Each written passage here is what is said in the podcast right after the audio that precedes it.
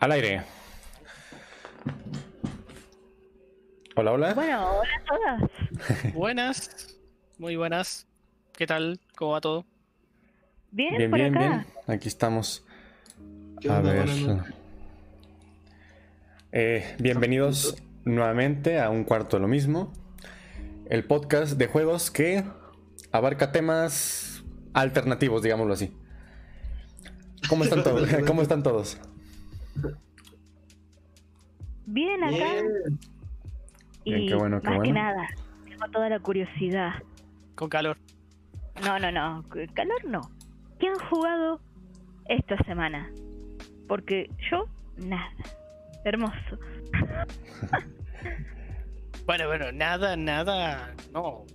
Mínimamente estuvo la, la parte obvia del, del Stardew Valley con Ángel, eh, que Ah, fue cierto, transmitido también en- Cierto, cierto. acá en stream, así que mínimamente nada, no.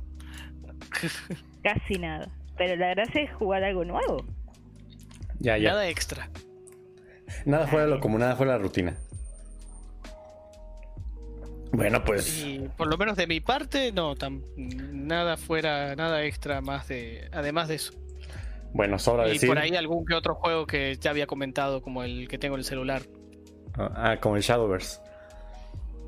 Eh, Shadowverse, aunque muy poco, más que nada las misiones diarias puntuales. Y el. ¿Cómo se llama? El jueguito este de que tengo en el celular que es de pasar a aguas de colores de un tubito de ensayo a otro.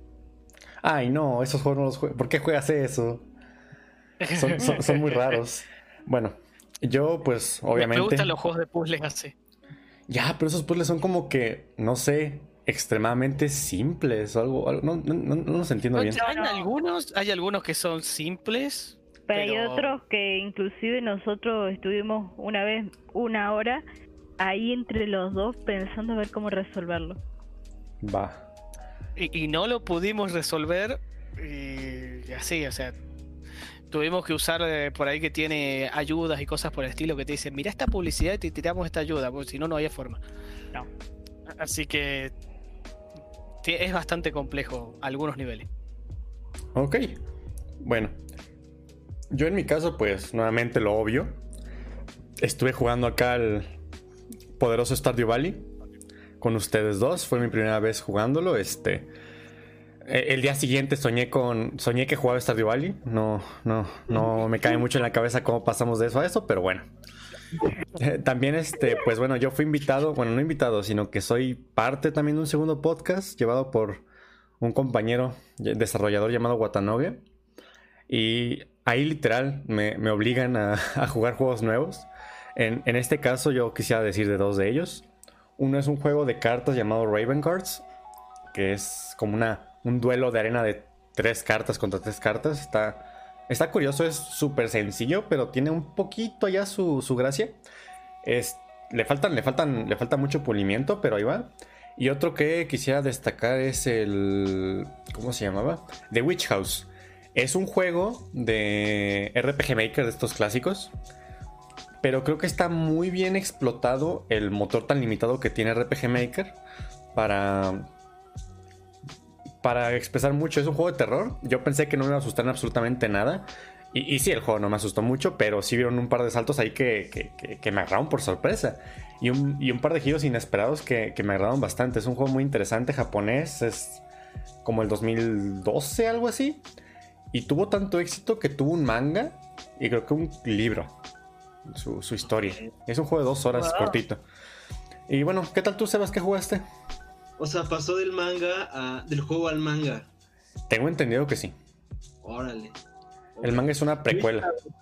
Witch House es un género de música como electrónica, pues lo dice un poco el nombre, Witch House, Ujú. como del 2000, ¿qué será? 2015, estuvo muy de moda, 2014, y era como eh, un poco el trap de ahora, como que era muy repetitivo, ese trap, que el trap ahorita es muy, tiene esta base como muy repetitiva, pero era algo oscuro, pero también eh, coqueteaba con el pop. Entonces también eso me recordó Witch House, al género extinto ya de, de la música, que también duró como como que serán como unos tres años ese género y después ya desapareció y mutó precisamente al trap y a las cosas que ahorita se escuchan los jóvenes. Y, los jóvenes. Cosas que estuve jugando. Eh, extrañamente eh, eh, conocí a, una persona que jugaba Tetris y empezamos a echar retas de, Tetris. Entonces es un mundo lleno de, posibilidades el Tetris. Y pues me di cuenta que yo pensé que sabía jugar, pero pues no sé jugar porque también tienes que tener mucha habilidad con el tiempo, ¿no? No solo es saber jugar, ¿no? Sino ser rápido jugando. Entonces es un nivel maestro de, del Tetris. Y hablando del Tetris, tenemos esta noche un pequeño invitado, bueno, un pequeño invitado, un buen invitado que, que normalmente también pertenece a la comunidad. Y, eso es lo que tú dices también, Ángel, ¿no? Tú te invitaron a otra comunidad, pues nosotros también invitamos a gente de otras comunidades. Eh, esto va a ir creciendo cada vez más y parte del esto es Diego, Diego de la Rosa, ¿no? Que, que ocasionalmente se estará dando una vuelta acá, estará comentando alguna otra cosita, estará poniendo salsa a los temas que estemos platicando y nos estará cuestionando lo que, lo que estemos diciendo, contradiciendo a veces, ¿o no, Diego? Eh, ¿Qué onda? ¿Qué onda? Buenas noches. Este, pues un gustazo, un gustazo escucharlos. De hecho, ustedes hace un buen rato que no los escuchaba desde el año pasado, entonces me da mucho gusto volverlos a oír.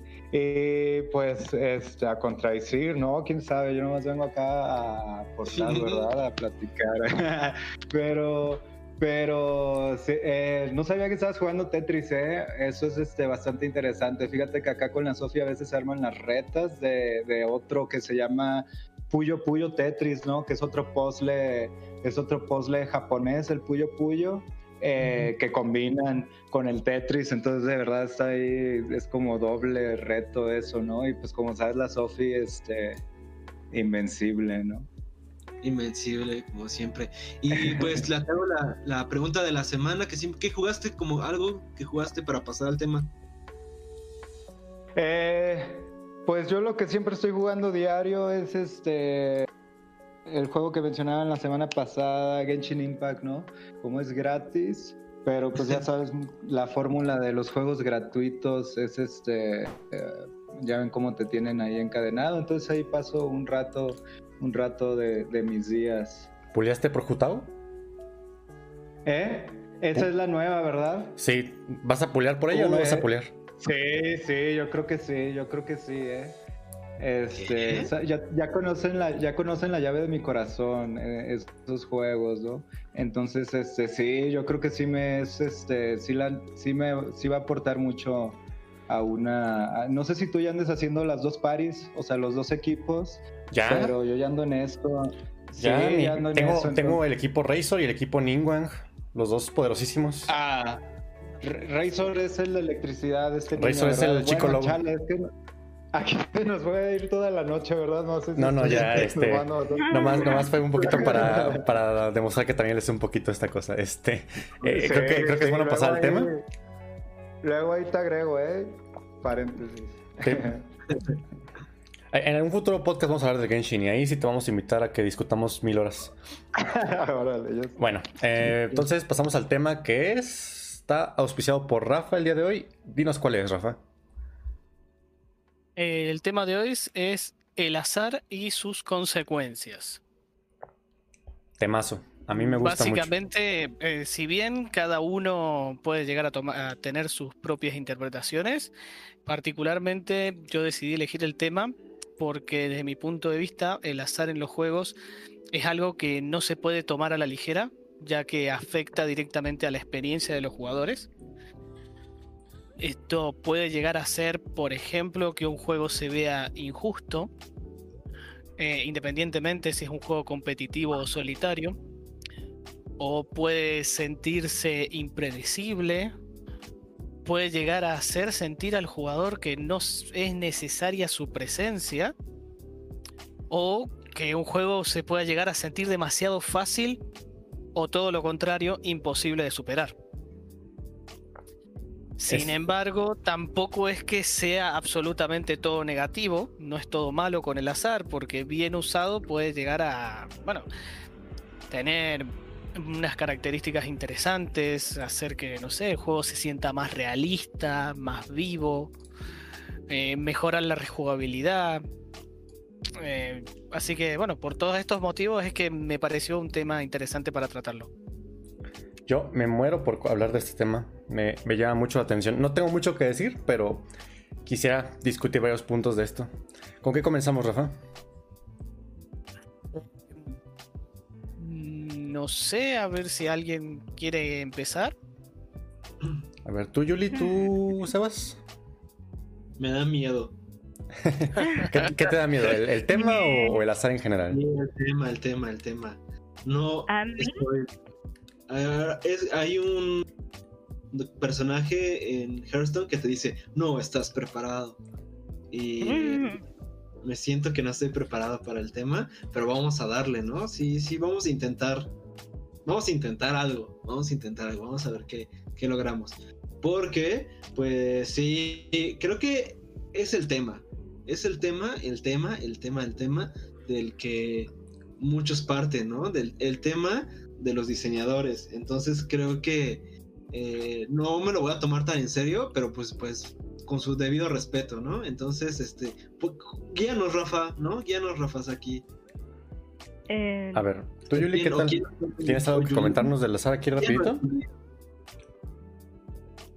¿Cómo, cómo, cómo? ¿cómo? No entendí. Ah, preguntaba que si Yuli tenías algo para comenzar. Ah, sí. A, mí me gustaría hablar sobre el azar controlado. Oh, perfecto. Dale. Ok. a ver.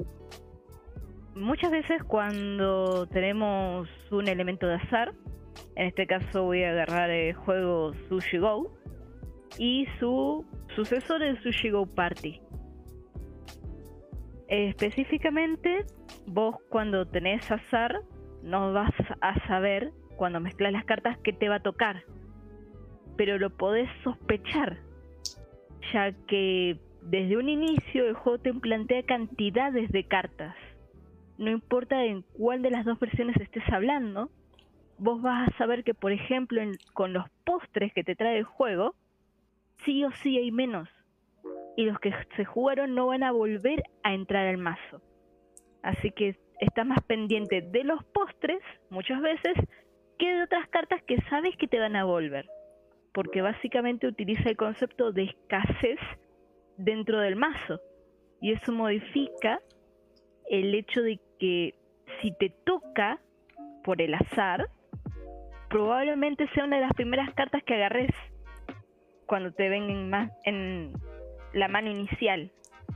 Y esto puede empeorar según la sensación que dé el postre, ya que me di cuenta que en el sushi go normal, algún pudín lo dejas pasar, no tenés problema, hay muchos en el mazo, el mazo es grande. Quizá en las primeras dos rondas lo dejas pasar. En cambio, la sensación que tenés cuando jugás en con las frutas del Sushi Go Party es completamente diferente. No por las cantidades, sino por la mecánica que empezás con puntos negativos si no tenés ninguna. Así que yo creo que ahí tenemos dos maneras de controlar el azar y la sensación que queremos transmitir al jugador. No sé, ¿qué opinan de eso? ¿Pero cómo le pusiste de nombre? Azar controlado. Ok. Ok, yo, yo quisiera tomar la palabra. Eh, primero me Vale. quiero regresar un poquito a como una postura básica, que es que la posición del azar en los juegos siento que es muy importante, ya que. Un juego sin toma de decisiones significativas no es un juego. Esto no lo digo yo, lo dice un chavo que escribió un libro llamado uh, Theory of Game Design, con el cual concuerdo en algunas cosas y en otras no. En su definición dice que ocupamos de tener decisiones relevantes porque si no pasa lo que nos dijo Rafa, que a veces el jugador puede sentirse como que no está ahí, no tiene razón de estar, de estar jugando. El azar se me hace a mí una pizquita de sal que básicamente cualquier juego necesita para que el juego sea fresco, para que tenga varianza, para que se pueda rejugar. Pero claro, arma de doble filo puede provocar muchos, muchos puntos negativos. Lo que dice Yuli se me hace súper importante. yo buscando en terminología un poco más técnica encontré que estos azares se comunican de dos formas. Bueno, tienen dos nombres, mejor dicho. Uno es el azar de input y el otro es el de output, que podemos traducirlo a azar de entrada y de salida. El de salida es el que conocemos como en todos los tiempos, que dices, bueno, tiras dados y sacas un número al azar al final de cuentas. Pero... básicamente el de salida es que vos tomás la decisión y luego de que tomaste la decisión es que se genera o afecta el azar. Exactamente. Mm. Y en la entrada, pues es lo opuesto. El juego primero te da la información y luego tú tomas la decisión de si lo vas a asumir o no. Ejemplos de esto en videojuegos, por ejemplo, muy fácil. Estuvimos jugando For the King, hicimos jugando For the King los viernes. El juego nos, tiene, nos dice estadísticas de fuerza, agilidad, todo eso. Y esas estadísticas van del 0 al 100. Eh, diciendo la probabilidad de que al tirar una moneda, por así decirlo, salga el acierto. Entonces, eh, ahí nosotros nos dan desde el principio, dices, bueno, tienes 75% de probabilidad de que esta cosa salga bien y un 38% de que salga perfecta. Y ya dices, bueno, me conviene, no me conviene, le doy más recursos para que se aumente, no se aumente. Y eso está muy, muy, muy, muy padre. Y el azar controlado es precisamente esto, que es, la, es, el azar de entrada. Sí. y pues se puede manejar, no tiene que ser tan obvio.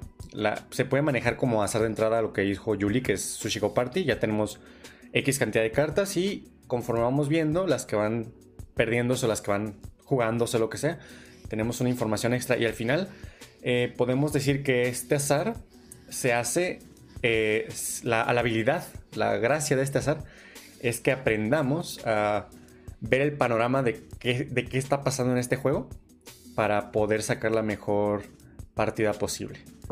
Pero todas van siendo básicamente nuevas. ¿Sabes qué? Eh, existe una manera de controlar el azar de salida también. A ver. Y eso es básicamente, a ver, como dije, el azar de salida es porque vos tomás una decisión y luego de esa decisión se genera el azar.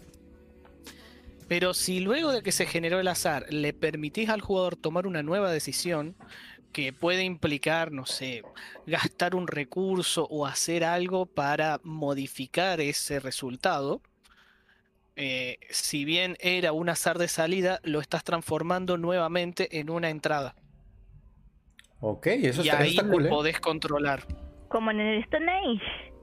Exacto, en Stone en Age. el Stone Age, vos lo que tenés son pibes que van a un lugar en particular.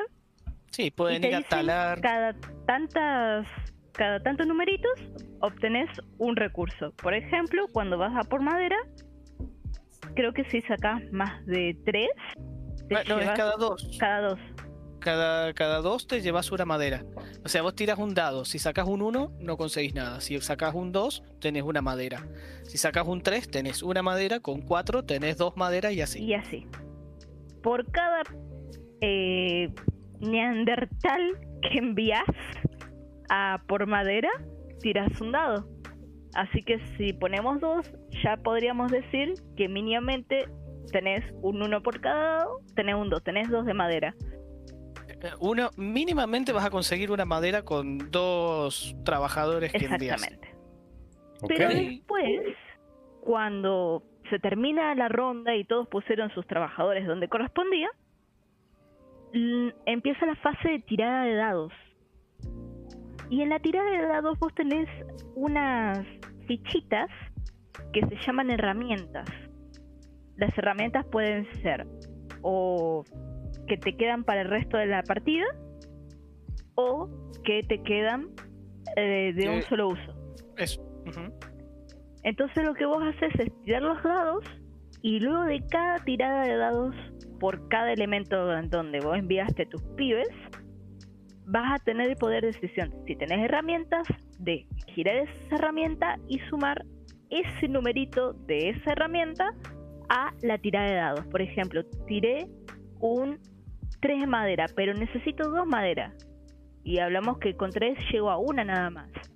Ah, pero tenía una herramienta de antes que es de un valor 1. La giro. 1 más 3 me da 4 y ahora obtengo dos maderas. Eso sí, te, tenés el problema de que gastaste esa herramienta y ya no la vas a poder usar en una tirada posterior. Por ejemplo, Pero- si tenías varios pibes en diferentes lugares, no lo vas a poder utilizar en los otros. Ya, por ahí- podés buscar en el juego, podés buscar madera, piedra, ladrillos. Entonces, si me gasté la herramienta buscando madera, después no voy a poder tener la herramienta para ayudar en las tiradas de ladrillo. Pero bueno, si realmente necesitaba esa Madera. específicamente esa madera, me conviene. Tenés la posibilidad, básicamente el juego te brinda la posibilidad como jugador a modificar y adaptarte en, en caso de que la tirada del dado no te sea del todo favorable. Vale, vale. Bien. Bueno, Ok. eh, Yo lo que pienso es que este tema, eh, la verdad, si yo hubiera llegado en, hacia la mitad, no hubiera entendido nada. la neta, porque empezaron a hablar de entrada, salida y arriba y abajo. Entonces creo que podemos irnos, no es que este sea un taller tampoco, pero a lo mejor creen que nos podamos ir un poco más atrás y discutir como la parte más eh, primogenia de esto, porque la verdad sí considero que hablar de... A ver, ya- aquí hay otro tema también, de entrada y de salida, es un tema que es un poquito más avanzado. ¿Creen que... Y además, A mí, no sé si se está sustituyendo... Diciéndolo, diciéndolo simple, un azar de entrada significa que vos en tu turno vas a tomar decisiones, ¿cierto? Eso es lo que hace un, un juego, tomas una decisión. Bien, si el azar es de entrada, significa que el azar, el evento azaroso, se realizó antes de que vos tomes tu decisión. Si el azar es de salida, es que el evento azaroso ocurrió después de que tomes tu decisión. Ese- eso es lo único a tener en cuenta. Igualmente, yo, yo, que pienso. soy, yo que soy Habla, habla. habla. Yo que soy de RPGero, o sea, de, R- de juegos RPGs y así, este, yo lo yo eh, analizo con lo que me están diciendo con esa onda, por ejemplo, que, que, me, que decías tú, Ángel, de que, que como el juego te está dando datos y, y todo eso es como, como los critical, ¿no? Es que lo pongo en una situación como los Fire Emblem, ¿no? Que ahí cada golpe es de que es súper valiosísimo pero eh, por ejemplo con un critical que hagas este te puede ganar una partida entera no entonces es como que si te la si te lo vas a arriesgar o no no entonces este todo me hacía mucho ruido con lo primero que decías Ángel de que de esto que sin sin el azar no hay juego y por ahí sí estoy este, bastante de acuerdo, ¿no? Supongo que es algo como inherente en el ser humano, como estar buscando este, esta adrenalina quizás de como que dejar su, su vida como que al destino, ¿no? Entonces es como, como pueden ser eh, jugadas eh, de póker en Las Vegas que te cueste toda tu, tu vida, ¿no? O como ese pequeño rush de RPG de si te va a entrar critical o no, ¿no? Claro. De hecho, de, ludopatía y cosas por el estilo, quiero que hablemos más por el final. Tengo unas cuantas cositas que decir al respecto de mi parte. Este, pero sí, sí, yo pienso que aparte de, o sea, aparte de esto de que es como un fundamento importante en los juegos, creo que como a nivel emocional da muchísima, muchísima más intensidad cuando se trabaja bien en un juego. Porque no es lo mismo que digas, bueno, eh, ya calculé mis siguientes 3, 4 partidas, 3, 4 turnos, y pues realmente no hay nada que mover. Puede que haya un evento súbdito y explote todo y tengas que, ver esta- y tengas que cambiar de estrategia. Esas cosas este, son bastante interesantes. Claro. Claro, bien, Claro, aplicadas, claro. bien aplicadas. Y el ajedrez. De hecho, de hecho, Ahí- de hecho, de hecho- iba a decir algo que eh, justo te responde la pregunta, Seba. Dale. Eh, yo quiero hacer una pequeña corrección. Eh, no es que un juego, o sea, sin azar no hay juego. Más bien, lo correcto sería que sin incertidumbre no hay juego. Y la incertidumbre se puede llegar a conseguir de diversas maneras. Una de esas maneras es mediante azar, pero hay otras formas de lograr incertidumbre. Como, por ejemplo, ah, digamos, eh, no sé, un partido de fútbol. ¿Hay azar en un partido de fútbol? Yo ahí más bien te diría que incertidumbre hay, sí. Pero azar casi que no. Más bien lo que hay es, es un enfrentamiento entre las habilidades de cada jugador. O sea, las habilidades físicas que tienen para poder, bueno, mover la pelota para un lado al otro, engañar al contrario, etcétera. Eso no es azar, es simple habilidad. Pero también genera incertidumbres, en especial porque puede llegar a estar e- está vinculado directamente con la emoción que puedes sentir en el momento, si, si se siente bien emocionalmente, motivado o no, etcétera. Y con Claro, respecto al ajedrez, el, el- no es azar, pero la incertidumbre está dada porque vos no sabes qué es lo que va a hacer el contrario. Justamente eso quería comentar. Estoy muy de acuerdo contigo, Rafa, muy de acuerdo. Porque si bien uno puede llegar a calcular y decir, mira, la mejor jugada, si yo hago esto, la mejor jugada que tiene el otro es hacer esto, entonces frente a eso yo hago esto y ya está, tengo todo calculado. Y de repente te sale con otra cosa que no, no sabías porque no es la mejor jugada y te puede derrumbar los planes. Y así puedo llegar a dar un ejemplo bastante cercano, que fue, estábamos jugando hace como un año, por ahí, año y medio, estábamos jugando una partida de Lord Waterdeep, donde en la última ronda em, yo ya había terminado, había, ya está, había jugado mi último peón, no tenía más nada que hacer, el que estaba al lado mío también jugó su último peón. Entonces nos pusimos a sacar cuentas entre nosotros y dijimos, a ver, yo calculé, tengo tantos puntos, él, y yo calculo y tengo tantos. Entonces me estaba ganando, me estaba ganando por poquitos puntos. Y miramos el tablero, miramos el tablero y es como, eh, ya está, no hay forma, no hay forma que me gane, o sea, no hay forma que yo gane, a menos que alguien haga esa acción, pero a nadie de todos los que estaban en la mesa le convenía hacer esa acción. Objeción. A mí sí. Y, y ese fue el tema. A Julie le convenía, o ella pensó que le convenía, realizó la acción y lo jodió y terminé ganando. Fue una, fue una acción que nadie vio. Y para nosotros se podría llegar a, a interpretar como azar. Pero no, en realidad es que yo estuve, literalmente me tomé cinco minutos tranquila, casi me tomaba un té para ver cuál de todos los movimientos era el más óptimo. Todos me daban dos puntos, exceptuando ese que me daba tres. Pero ese movimiento le quitó como 5 puntos al otro y con eso gané. Uh, Yo no estaba calculando nada. Claro, Yo ella a pensó en sí misma. Ujú. Ok. De hecho, de hecho, sí, Hablando- sí, Rafa.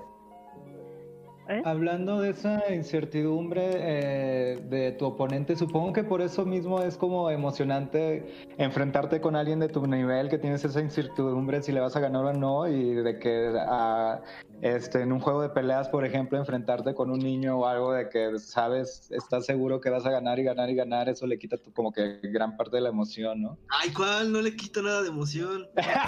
No, Ahora, ahora el objetivo se ve qué tan rápido le ganas. Bueno, en realidad, eh, en realidad jugar contra un niño no es que quite emoción, todo depende de tu habilidad. Por ejemplo, si yo juego contra un niño en un juego de pelea, eh, voy a tener toda la emoción del mundo porque soy horrible jugando esas cosas. Así que en ese Ah, sentido es como coincido yo con con el Seba. fútbol. Yo, yo una vez, en mi, cuando tenía como 14 años, eh, estábamos en un parque porque supuestamente había un evento de fútbol americano, al final no fue absolutamente nada. Pero había una cancha y dijimos, vamos a jugar un fútbol un rato. Yo no juego fútbol, soy malísimo. Pues llegaron niños de 8 años a, a jugar con nosotros y pues yo no pude hacer nada contra ellos. Y al final de cuentas, pues así va la cosa, yo qué te cuento. Ok. Sí. Pues sí. Yo, yo a lo que iba, eh, pues entiendo chido. a lo que iba es que creo que nos pudimos pasar algunos pasos antes de llegar a estas definiciones, que o sea, no son tan profundas, no son tan especializadas, por así decirlo, pero me gustaría irme más como a esta parte primogenia. Claro. A ver, para empezar, otra pregunta, otra pregunta. Eh, yo había visto que esto no era azar de salida ni de entrada, se le conoce como aleatoriedad. ¿Hay una diferencia entre azar y aleatorio? ¿O es un Sí. sinónimo? Eh, desde mi punto de vista son sinónimos. O sea, un evento es aleatorio o un evento es al azar y es, es el sinónimo. Sí, bueno, a menos de que alguien me traiga un enfoque diferente al que yo conozca, sí, son, se manejan de la misma manera. Ok, y esto es a lo que yo quería ir. Como, ¿para qué? O sea, creo que para.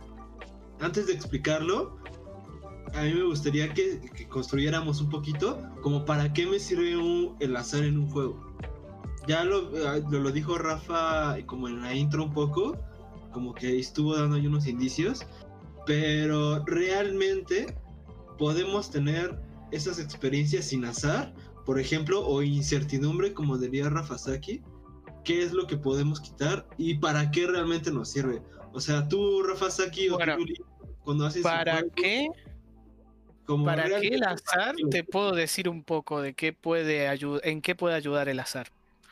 Como lo dije un poco al principio, eh, puede hacer que un juego se sienta más realista o vivo, ya que muchas veces el azar puede, puede hacer ver como que el juego toma diferen- diferentes decisiones. Imagínate que tenés un personaje que es ajeno a vos, es un personaje del juego, que de repente pueda tomar que, no sé, normalmente toma ciertas decisiones. No sé, fíjate un videojuego donde vos ves a un personaje que siempre se está moviendo de un lado a otro y de un lado a otro. O sea, no sé, está en su cabañita y si lo ves a otra hora está pescando y así.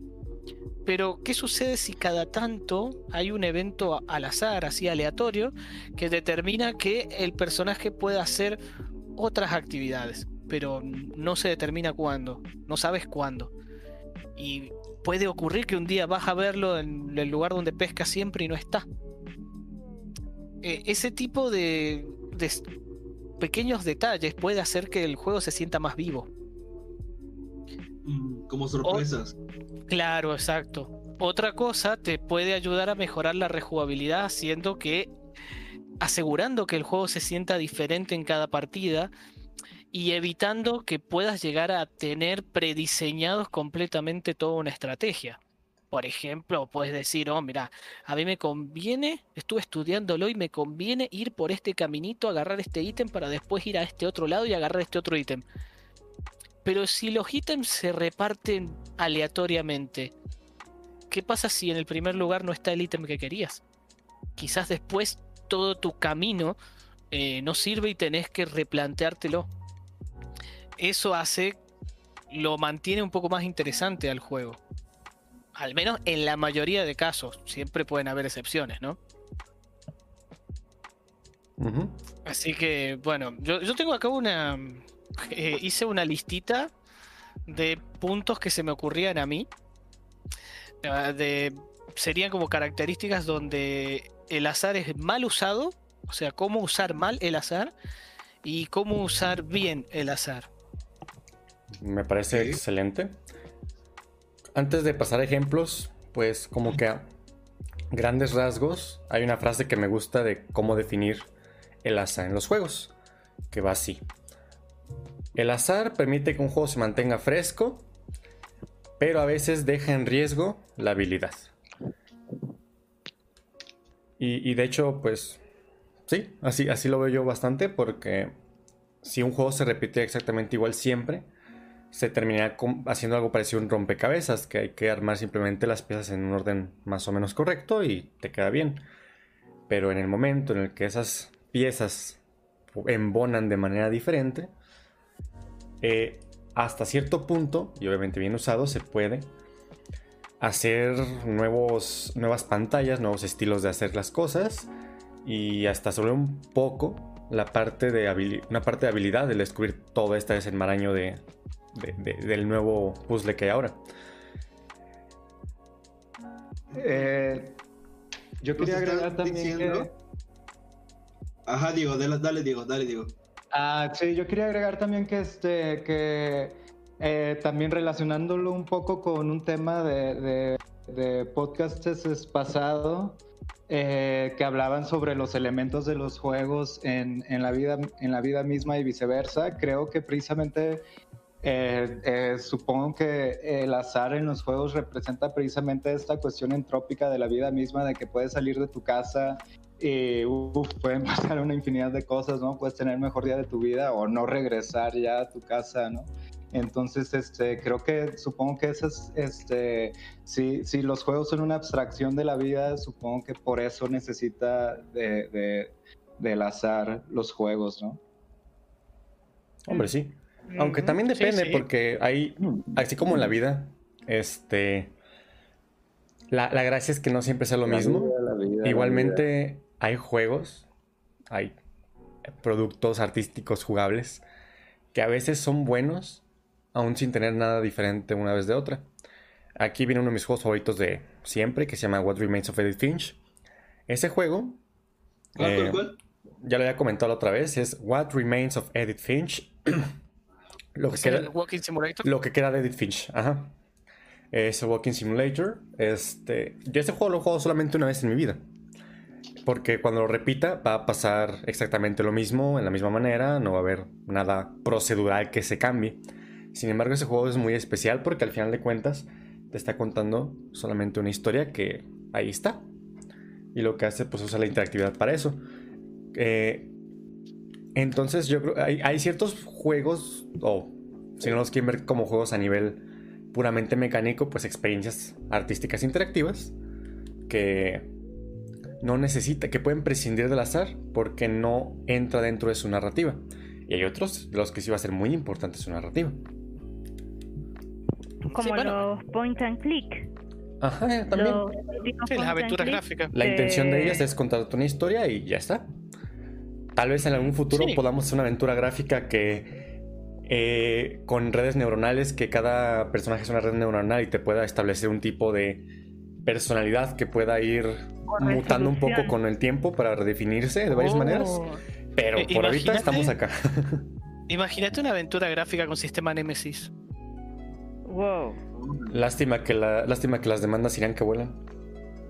Depende cómo se implemente el sistema Nemesis, porque el- la Ah, patente claro. es específicamente a una implementación. Sí. Nada más que eh, es algo que es muy difícil lograr una implementación buena que sea lo suficientemente diferente. Pues de Banner a menos- Saga un poco. De Banner Saga. También estaba pensando que igual al final eso No, es pero- más como un sistema de sí, karma. ¿no? Al- o sea, Pero en una novela como gráfica vos sería algo lo así. dijiste recién, de si se usan redes neuronales eh, para generar un sistema Nemesis sería lo suficientemente diferente para evitar o para esquivar la patente. Porque una cosa es estar programado y otra cosa es utilizar redes neuronales que son dos maneras de encarar el mismo problema, pero lo suficientemente diferente una de otra. De hecho, aquí entramos en un temita, en un pequeño tema que me gustaría abarcar. Espérense. Diego, Antes de. estás haciendo mucho ruido, creo. No sé qué estás Ah, haciendo. lo siento, eh, discúlpenme. Aguas, aguas, silencié tu micrófono. Gracias. Vale. Este, antes, antes, este. acerca del comentario del azar y aleatoriedad. A ver. Porque nada, como que nada más lo hicieron así y como que no le dimos el suficiente pico. A ver. Porque, por ejemplo, ahorita nos comentan que también que el azar no es tan predecible y, y la aleatoriedad está dentro de unos rangos como de que tú lo puedes predecir.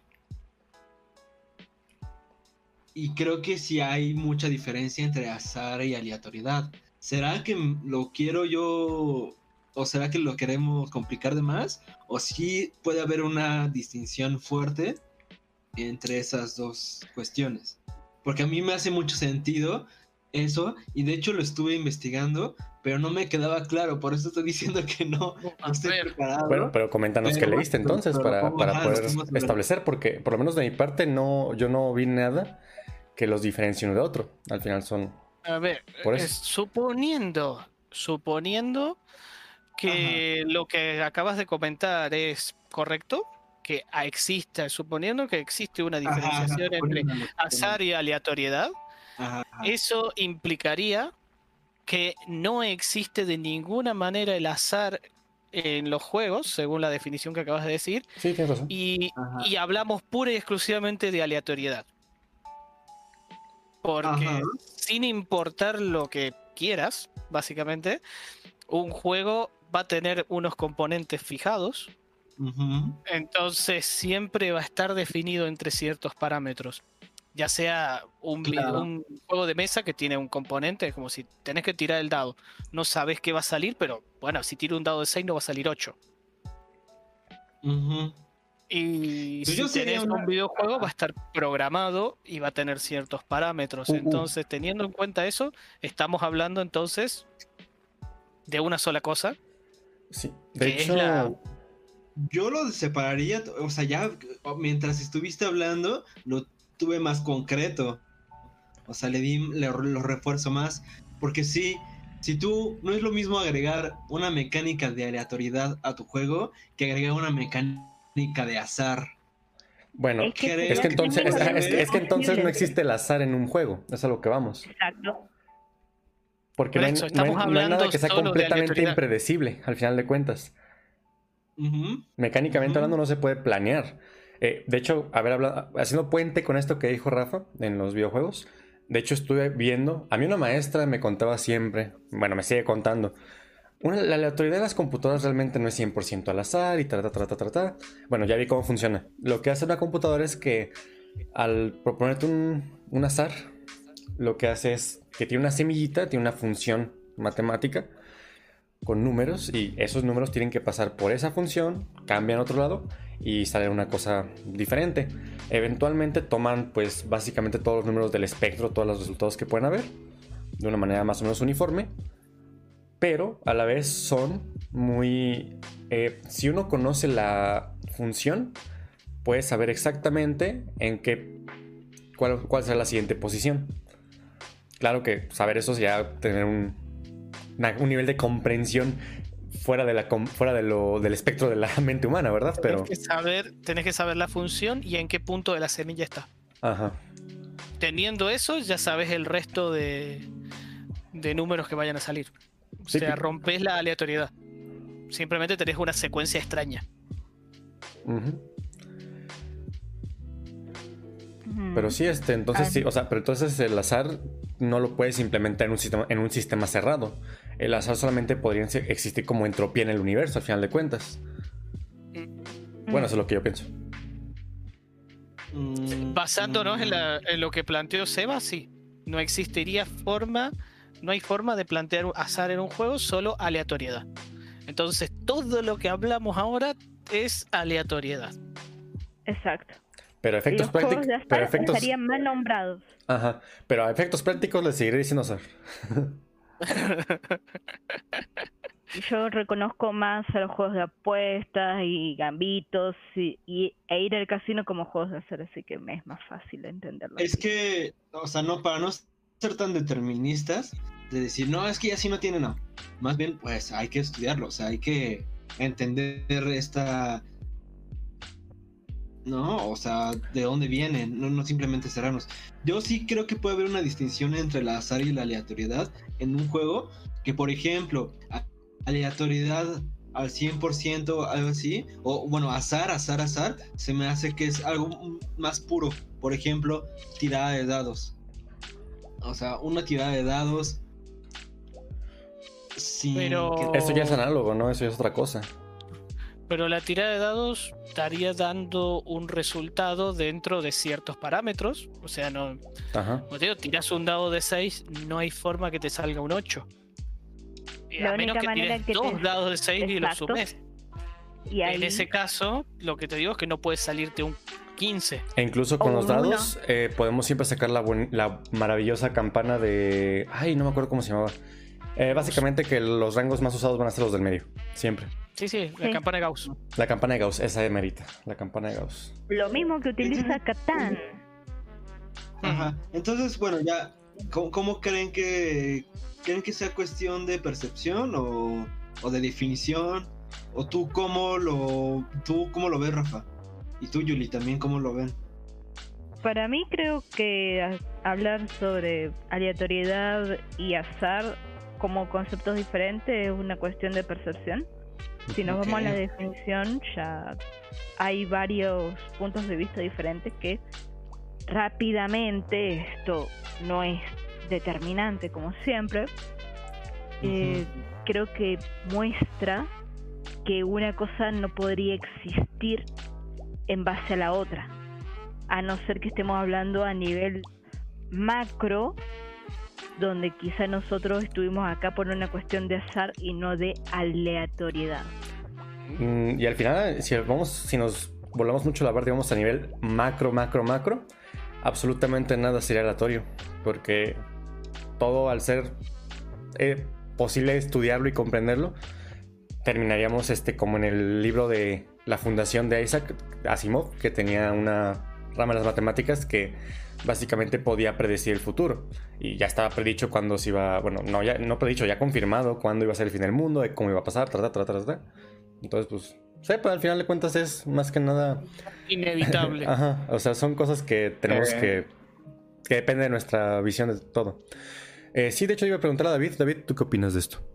Digo, Diego. ¿Cuál David? No, Diego. Diego, Diego. Eh, más que no quiero, no quiero ser el aguafiestas del celular, pero estaba viendo, estaba googleando esta onda y estaba viendo que en realidad azar es como una palabra de origen árabe y aleatorio es de origen latín, ¿no? Pero curiosamente los dos provienen como de los dados que se usaban para jugar, ¿no? O sea, las dos son la misma palabra para describir el mismo concepto de, de- de- de la suerte, ¿no? A través precisamente de dados. O sea que no es ni de sinónimo. o sea que no es ni de percepción ni, de, ni determinación. Sí, es un Es simplemente una diferencia etimológica. Pero bueno, a- aunque, aunque nos hubiéramos ahorrado un poquito de discusión si hubiéramos revisado la definición más rápidamente, aún así creo que sacamos unas cuantas reflexiones de aquí y pues eso fue provechoso. Mm.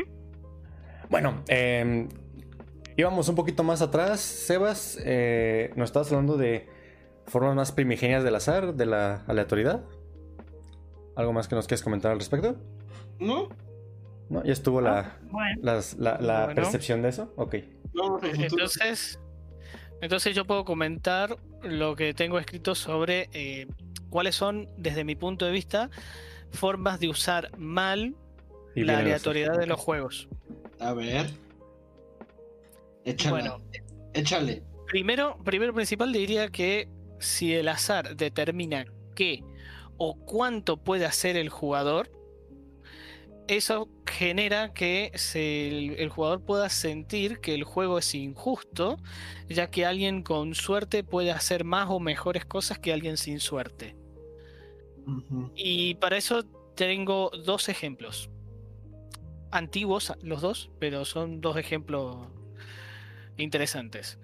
Por un lado, eh, en el juego de la Oca, o el Serpientes y Escaleras, que es más o menos, más o menos lo mismo, eh, tenemos que se determina, o sea, el, el jugador lanza un dado y eso determina directamente qué es lo que va a pasar. No hay ningún tipo de decisión por parte del jugador ni ninguna forma de controlar esto. Simplemente eh, el juego determina con un azar o aleatoriedad al 100% qué es lo que va a ocurrir. Puede suceder de que alguien te haga varias tiradas con mucha suerte y de repente logre llegar a la meta mucho más fácil y rápido que otro jugador que luego de 3, 4 tiradas vuelva a estar en la salida. Detalle que puede, y con razón, hacer sentir al eh, jugador de que eso es algo injusto. Sí, eso, eso viene mucho de la mano con lo que decías al inicio, ¿no? De que a veces parecía que es sobre el jugador, porque si al final lo único que haces es tomar números al azar y sumarlos, pues qué necesidad hay de que tú juegues, ¿no? Eso me recuerda un poco al episodio de Futurama donde van a la universidad de robots, creo, y están dos robots uno, uno frente al otro en un tablero de ajedrez y le dice, y no mueven nada, se quedan viendo el tablero unos 5 segundos y le uno le hace, maten 38, en no sé, 18 movimientos. Oh, demonios. Algo, algo así se me figuró a la, a la boca. O, o el, o el capítulo en el que hablan sobre los juegos de rol. Donde de repente está todo determinado por el dado. Entonces le dice, bueno, en este momento yo estoy, y tira el dado, eh, contento de, tira el dado, realizar esto. Y es como, pará. Sí. Interpreta un poco al personaje. Deja de tirar tantos dados. De hecho, podríamos hablar un poquito de, de- del gran margen que nos da como de situaciones que hasta el cierto punto es un poco de azar, de impredictibilidad eh, con los juegos de rol. Un poquito más adelante. Mm, sí. Bueno, te... Bueno, y el otro ejemplo, porque ya había dicho en principio que está mal determinar qué y cuánto puede hacer. El segundo ejemplo es justamente sobre determinar cuánto. Eh, en un juego antiguo ya del el Special Train de 1948, allá que me fue un poco lejos, lo que sucede es que hay un dado que determina la cantidad de movimientos que va a poder hacer el jugador en su turno. Eh, eso implica, por lo tanto, las posibilidades que tiene de ganar. Imagínate que, no sé, viene un jugador y tira puros 6, mientras que el otro tiras puros 1. ¿Qué chances tiene de ganar el segundo? Y no es que diga, "Oh, pero por ahí quizás tenía la estrategia ganadora, había pensado todo de una manera espectacular. Pero daba igual. El juego le dijo, no, hoy no. Mm. A ver, bueno, eh, el segundo punto de cómo usar mal el azar estaría dado con, por ejemplo, que el azar determine el 100% del resultado de tu acción. Eh, un poco lo que veníamos hablando antes sobre esto del azar de salida y de que por ahí sea bueno darle la oportunidad al jugador de que lo pueda controlar de alguna manera. Porque si no lo podés controlar, nuevamente el juego se va a sentir injusto. Por ejemplo, eh, tenemos eh, un juego, por lo menos un juego argentino que se llama el TEG, que está muy inspirado en el Risk. No conozco, no he, jugado al Risk, así que creo que tiene la misma característica, no has pero no al lo puedo Risk. asegurar. Eh, no, porque juego al TEG. que más o menos Ah, lo ya, ya, cierto, cierto. Por eso, creo que creo que en este detalle es igual. Si, si de última me corrigen, por las dudas. Bueno, en el tech puede suceder que vos planteaste una estrategia espectacular, tenés todo planeado y de repente decís, bueno, eh, con mis 10 tropas de Francia voy a atacar a tu única tropa de España. Ahí qué sucede? Pues el jugador atacante va a tirar dados dependiendo de la cantidad de tropas que tiene con un máximo de dados y el jugador defensor va a tirar un dado porque tiene una única tropa. Y en empates eh, gana el defensor. O sea, si yo puedo atacar nueve veces, si en las nueve veces el defensor en España sacó seis en el dado, eh, perdí.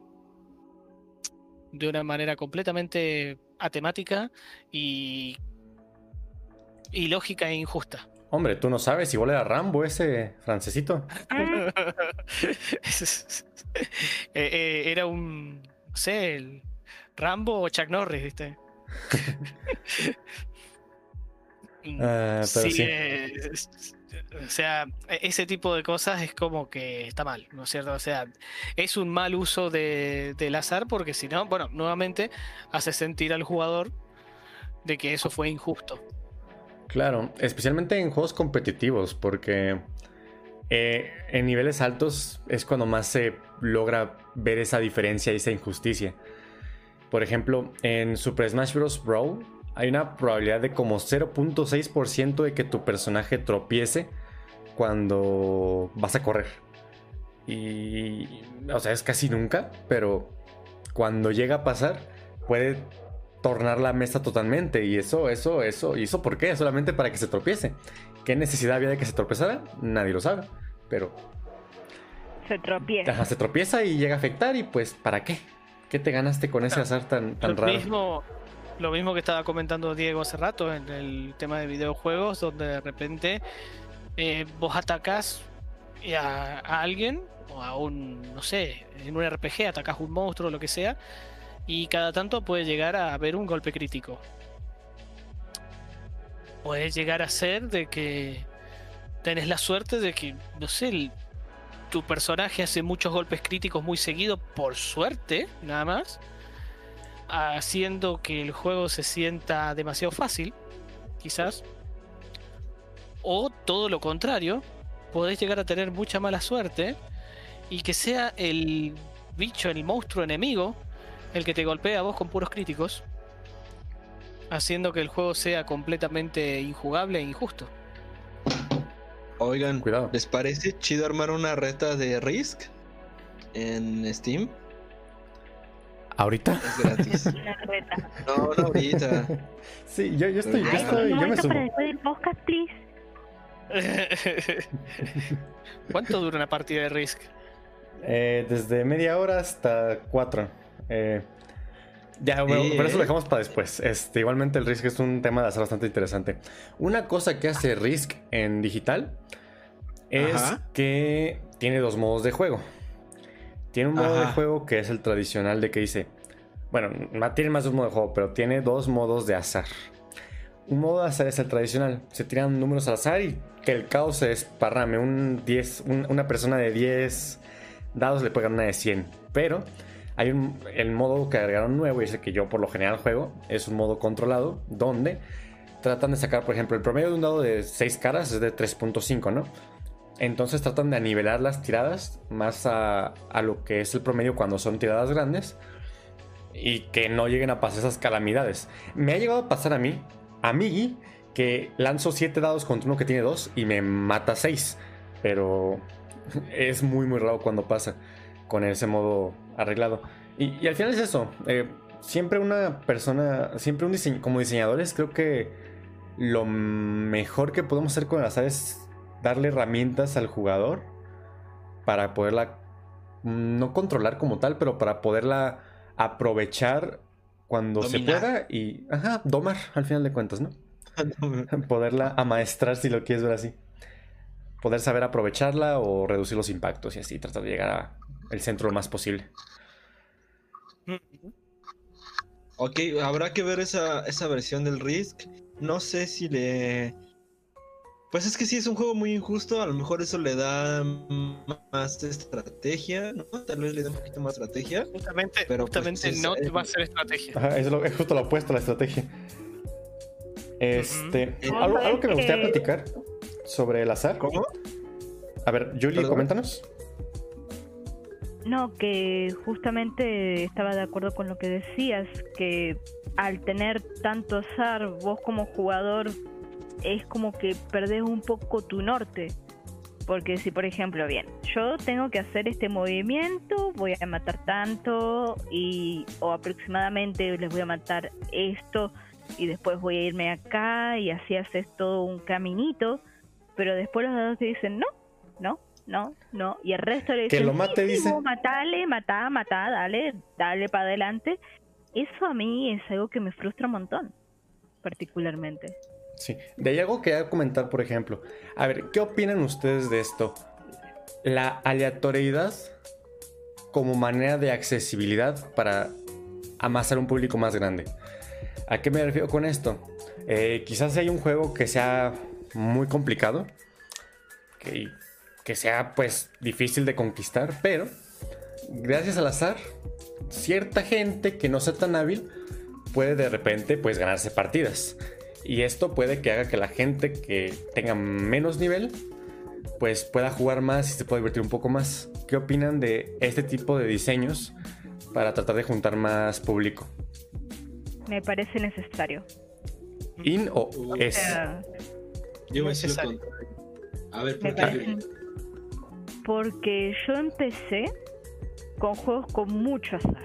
Y cuando te digo es mucho azar, es mucho azar. Por ejemplo, hay un juego de dados chiquitito, Eh, El, el Age of War. el Age of War, donde es un push your luck. Ajá. Agarras un pool de dados, los tiras, O no, no sería Push Your Luck. no lo sé. Bueno, la gracia está en que vos con esos dados vas, tirás y ahora tenés que elegir una de las casas disponible para conquistar. Lo que haces es una pequeña administración de dados buscando de completar según lo que vos vas recibiendo. Mientras más difícil la casa, significa que vas a tener que poner más dados, arriesgarte más a perderlo todo. Y además, eh, hay diferentes modos de juego que lo hacen entretenido, pero si no fuera por ese juego, que recuerdo que lo gasté, porque por lo menos unas 20 partidas le eché seguro, eh, quizá no me hubiera acercado después a algo más pesado. Excelente, me encanta. Me es- encanta ese- esa visión de ti. Está muy, muy, Por muy algo padre. empecé. Y no empecé con un StarCraft de mesa donde me tenía que sentar 8 horas y leerme un texto de 50 páginas. En inglés. No, a, no, a ese llegaste después. A ese Gracias a-. G- g- Gracias a tirar de a 15 dados. Sí, y me divertí de tirar de 15 dados. O por ejemplo el, el King of Tokyo. King of Tokyo es un juego también de tirar de dados. Bueno, Ah, otro juego, otro juego que hemos visto que triunfa mucho dentro de lo que son los clubes, eh, por lo menos acá, los clubes de juegos de mesa que hay acá, que aparte de esos dos, que son, no sé, viene gente nueva y son de los que más gastan, de hecho, querés ver en la caja del Age of War ahora y es prácticamente prácticamente el cartón de la caja vacía, o sea, Es limpia, polvo. se le ha, se le ha el- Le han borrado la Sí, imagen. sí, sí, se ha gastado toda la imagen de tanto que lo han manoseado ese juego. Bueno, el otro juego que juegan mucho y le gusta a la gente es, por ejemplo, el Zombie Dice. Zombie Dice, sí. Y ese específicamente, inclusive vos podés ver el desgaste en los dados de que a algunos les falta color. A ese punto. Yo no creo que esté mal empezar por juegos así porque creo que son necesarios para llegar a un público como a mí que después termina en cosas por, por el estilo.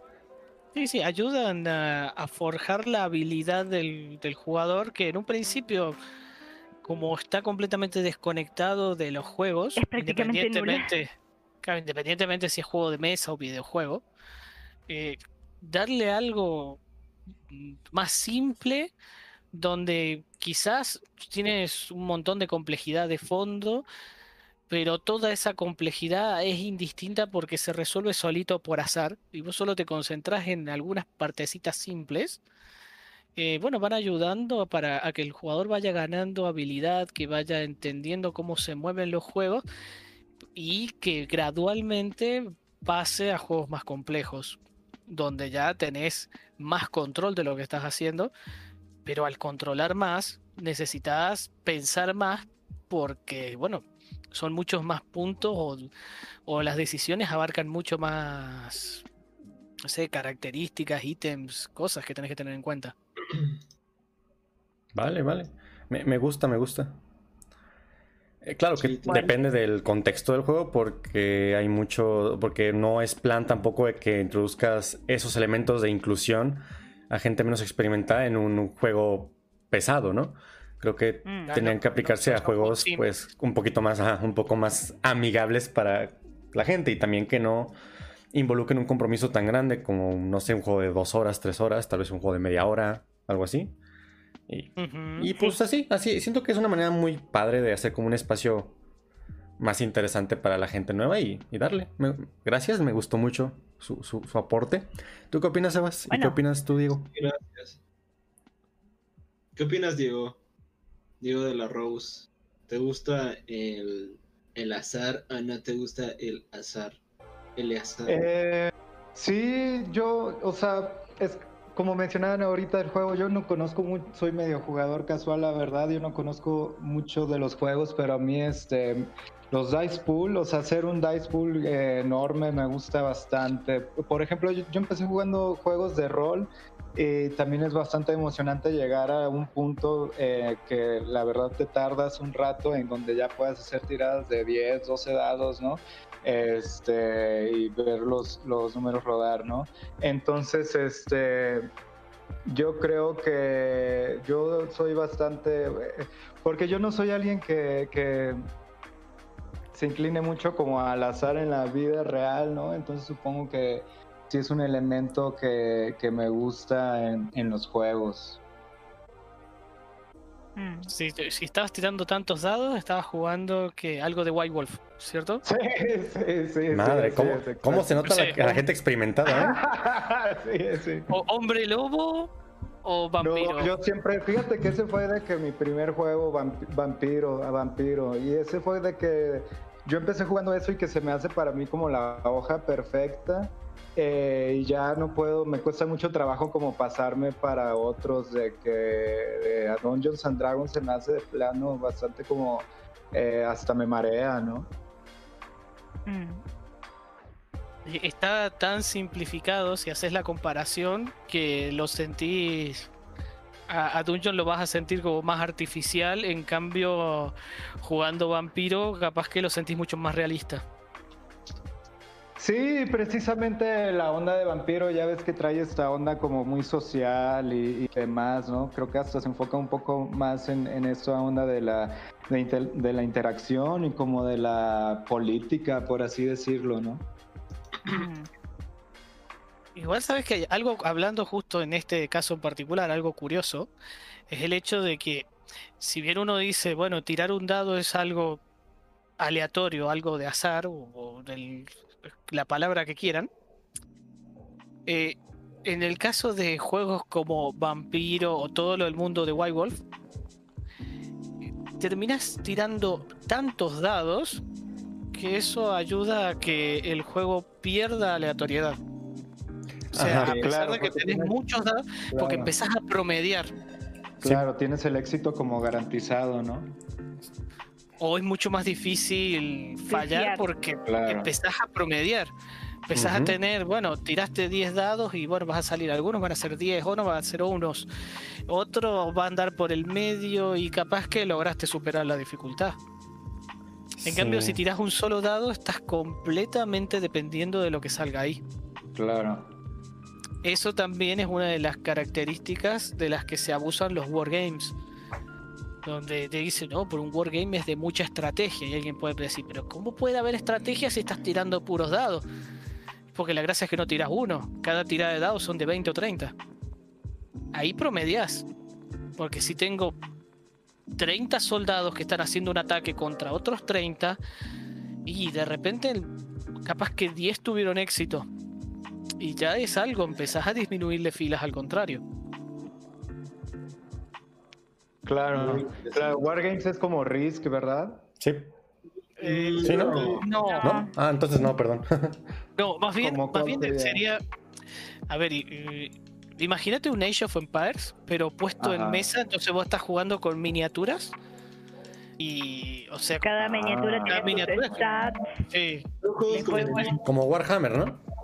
Como Warhammer. War, Warhammer yeah. es un wargame, sí. Como Heroclix, ¿se acuerdan de ese?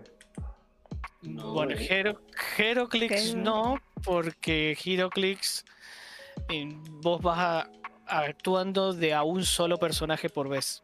Claro. En cambio acá ah, son. Okay, yeah, okay, okay. Eh, en cambio los wargames vos mm, te manejas de a pelotones, o sea, de a Claro. grupos. Por eso tirás capaz que 20 o 30 dados de una sola vez.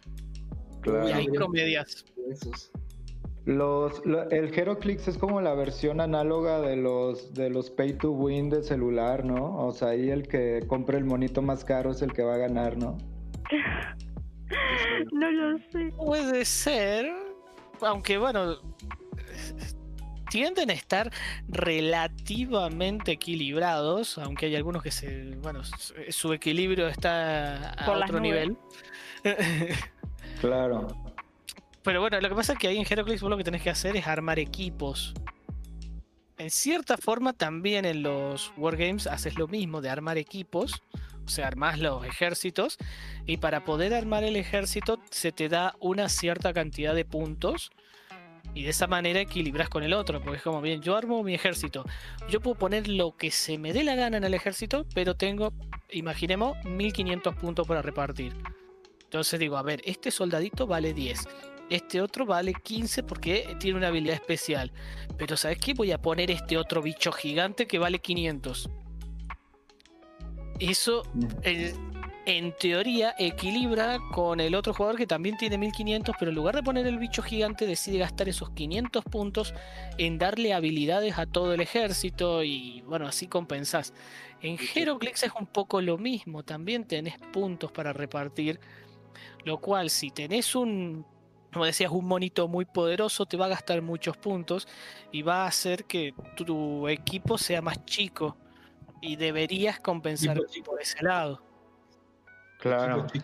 Deberíamos de, 4 contra 2. como este- deberíamos de buscarlo un día en el tabletop, ¿no? Para las retas también.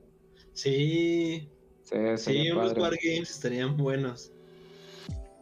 Sí, yo también voto por eso. Bueno, este, continuando acá. ¿Qué ¿No? más? No, no votamos por eso. Sí, todo, todo. Los wargames, son de durar muchas horas. A mí particularmente claro. no me agradan. Sí, yo no soy de wargames. Lo intenté, Uh, subí a la media hora. Pero a lo mejor este, el Risk, el Risk sí, ese está más. Sí, o sea, eso vamos viéndolo ya con el tiempo. Sí, sí. Pero ahorita estamos acá en O el sea, ¿vos podcastito y hay que Risk- comentar. Me decís que el Risk puede durar hasta 4 horas. Si le echas ganas, sí. ¿Puede extenderse más o, o sería exageradamente difícil? Mira, Pero es- ya para la segunda. de, cajón es, exag- de cajón es exagerado llegar a cuatro horas. Pero, Ajá. pero, pero se puede. Pero pues realmente depende de la. ¿Cómo se dice? Depende de la terquedad de la persona que no quiera dar la victoria, dar la, dar la derrota. También. porque el, porque el TEG, te digo que lo estándar, lo normal, así es como tuviste una partida estándar, ¿cierto? 8 horas. Uy. Pero fácil se puede ir a más de 24. Madre. Ay, no. Sí. Se puede No, volver y- completamente interminable en el TEG. O sea, se- ahí se ve que tiene diferencias. Y bueno, son diferencias evidentemente malas. Claro. Ah, o puedes tener cosas. una partida de 10 minutos. Ok. Sí, de hecho es, es chistoso, ¿no? La, la exageración de repente de las cosas. De que se van de repente a extremos muy cortos o muy largos en, en los juegos. Sí, de ah, 10 minutos. Y no, en 10 minutos. Qué bueno que ah, Love Letter sí es de 10 minutos. Pero por lo general son 10 minutos. Por lo Es muy raro que se va. Uy, es una exageración, duró 30. Y ya está. Un love letter. Claro, Yo tuve claro. un letter que duró un minuto y medio. La verdad fue decepcionante. Sí, sí. Imagina que esta fuera la primera partida con Love Letter. Sí, Eh, lo sí. fue. Ah, Lo tiré Oh, por la ventana. Pues, yo-. Para, para dar mi punto, yo voy a hablar de un par de juegos. Voy a hablar de un estudio. a Voy a hablar de un estudio. Eh, como que se nos han. Bueno, sí, sí hemos recomendado varios juegos. O sea, si vas ahí apuntando y todo eso y poniendo atención, hemos dicho varios juegos. Pero bueno, para concreto, este voy a recomendar el estudio de Subset Games. ¿Ubican Subset Games? ¿Les suena? ¿Les suena un poquito Subset Games? No, no, No. me suena. Bueno, igual ahorita que les diga, eh, a lo mejor Ángel sí lo, lo podría topar un poquito más. Es que este estudio tiene un par de juegos que define perfectamente el azar de entrada y el azar de salida. O sea, un juego está hecho con, entra- con azar de entrada y el otro con azar de salida. O sea, eh, y ellos mismos dicen que fue un aprendizaje uno del otro. Ok. Pero a mí me gusta más la experiencia del primer juego. Estoy hablando de.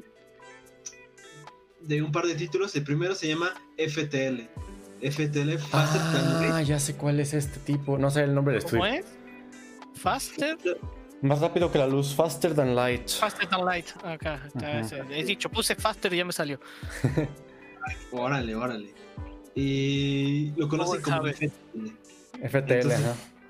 Es como el. Más, más rápido que la luz, ¿no? Porque hacen saltos, hacen salto entre galaxias Sí. y utilizan el motor FTL para dar pf, saltos, saltos. Entonces es precisamente un roguelike en el que tienes que sobrevivir. Eh, aquí es donde siempre, eh, ¿no? Luego Rafa dice, no, que cómo vas a tener un juego. Bueno, no sé si Rafa exactamente, ¿no? Pero luego he escuchado el comentario aquí entre, entre nosotros que decimos, no, es que cómo vas a tener un juego sin el final o sin saber a dónde vas a llegar. Pues este juego sí tiene un final, sí, este sí tiene un final, pero la verdad pues, lo chido es el viaje, ¿no? Lo que te va pasando, las historias que vas encontrando. Entonces precisamente este juego tiene eh, FTL, tiene, a ver si no me equivoco, me van corrigiendo ahí Rafa, tiene una aleatoriedad o una, un azar de entrada. Primero, Si es un roguelike, sí va a tener de entrada.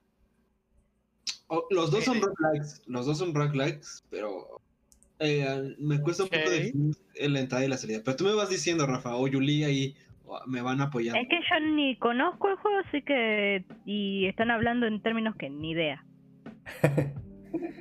No, pues les voy a, les, apenas ni les he dicho nada, ni les he explicado. Dale, dale, platica.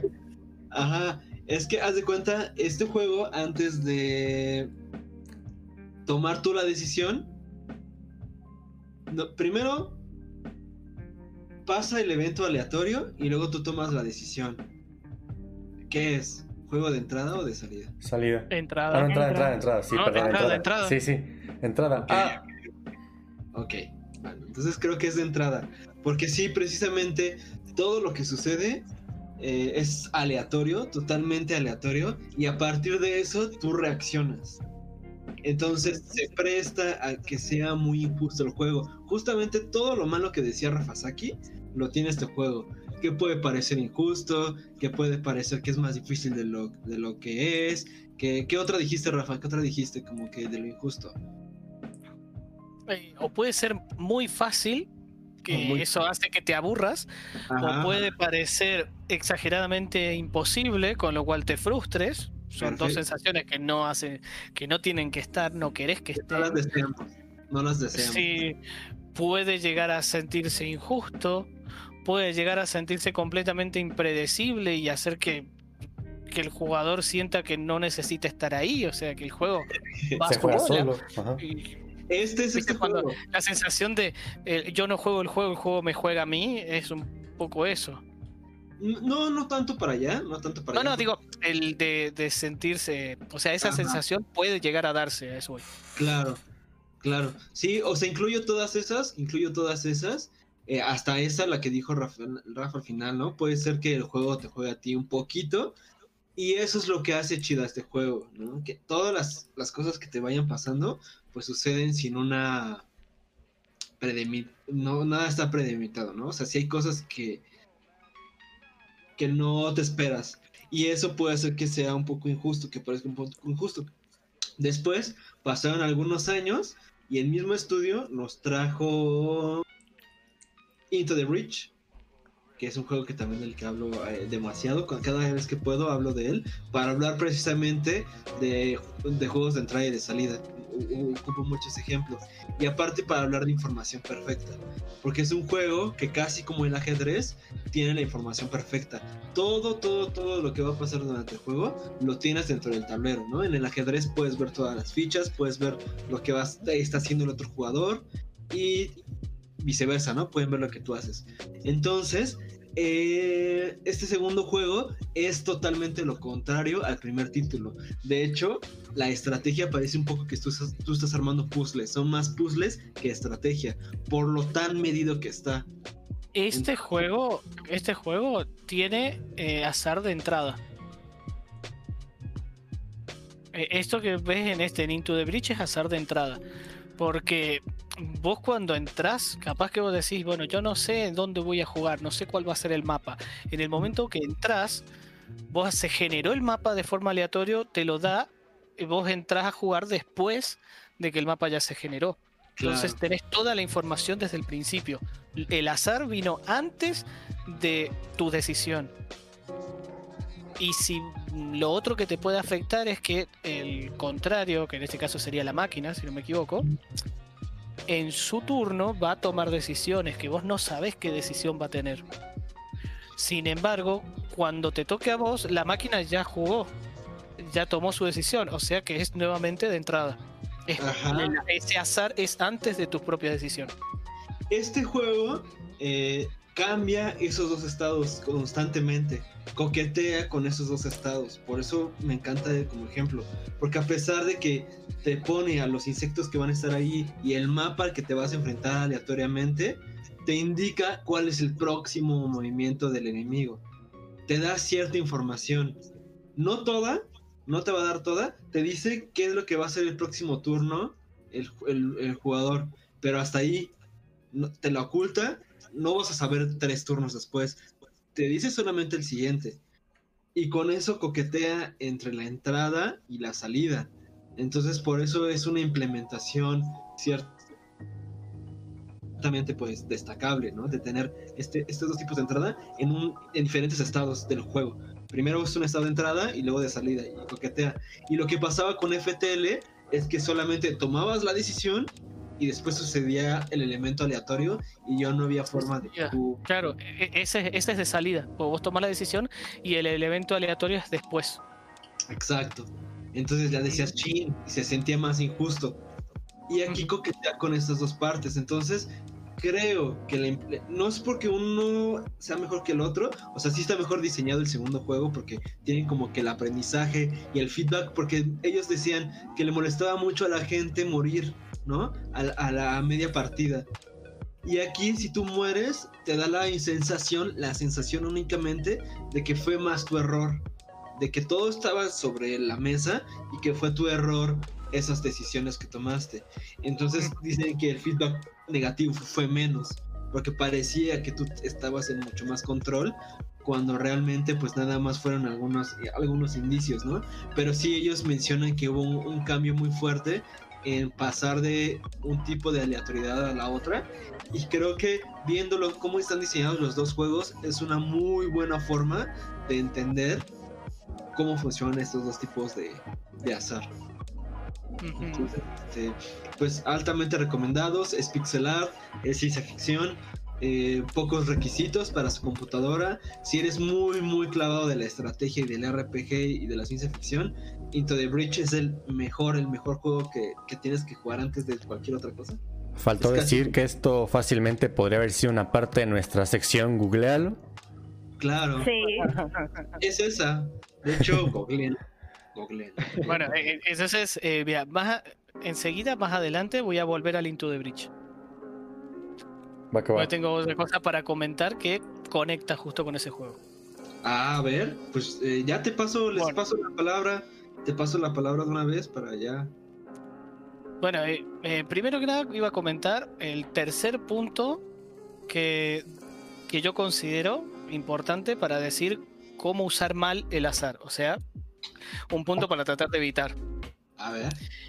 Y es cuando el azar determina un premio eh, teniendo premios de diversos valores. Ah, las gachas. Esto no necesariamente gacha en sí, sino me iba a otro tipo de a o- otro tipo de premio. En el sentido de que, a ver, voy a poner un ejemplo. Hay un juego que a mí me gusta mucho por cómo es la mecánica en general del manejo del juego. Sin embargo, eh, me molesta el sistema de puntuación, ya que tiene esto. El juego es, es un juego de mesa que se llama Checkpoint Charlie. Ese es, es un juego donde los jugadores son perros detectives que tienen que, tienen que encontrar al gato eh, espía infiltrado ahí en las filas.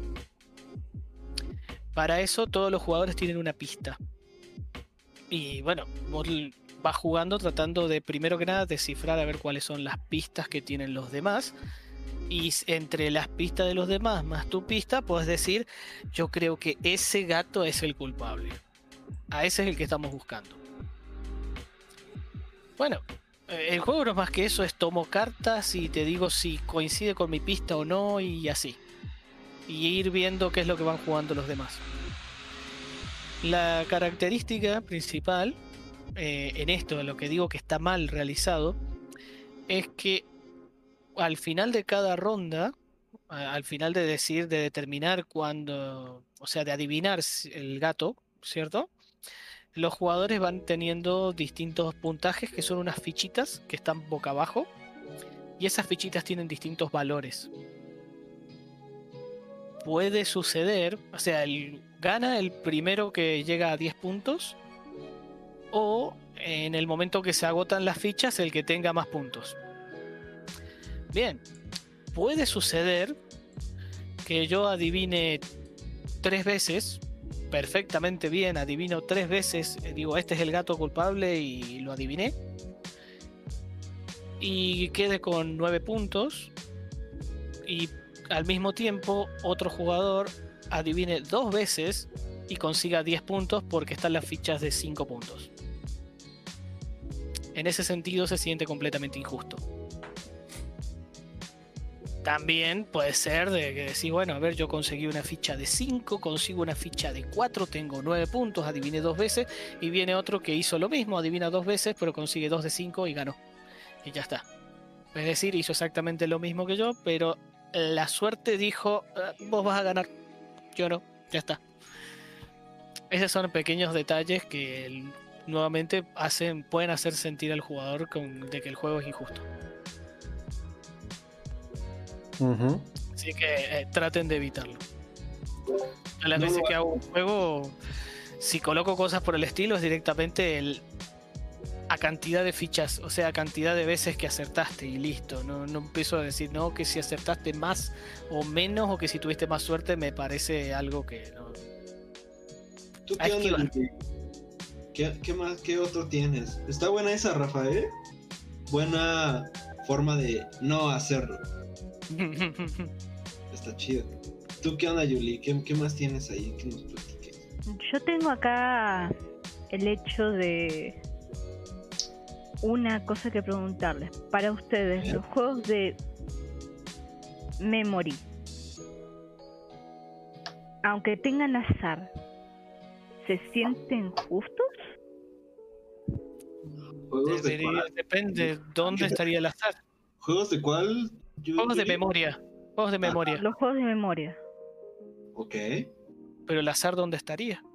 Eh, los típicos juegos de memoria es Pues en ¿La la manera en que se reparten los las cartas, ¿no? Los fichitas para buscar. Sí, a ver, si reparto fichas o cartas, están a la vista y después de eso se ocultan y tengo que tratar de acordarme, porque ahí entra la parte de juego de memoria, tengo que tratar de acordarme qué ficha o qué carta tiene cada uno, pues me parece completamente justo y es, bueno, es, es el...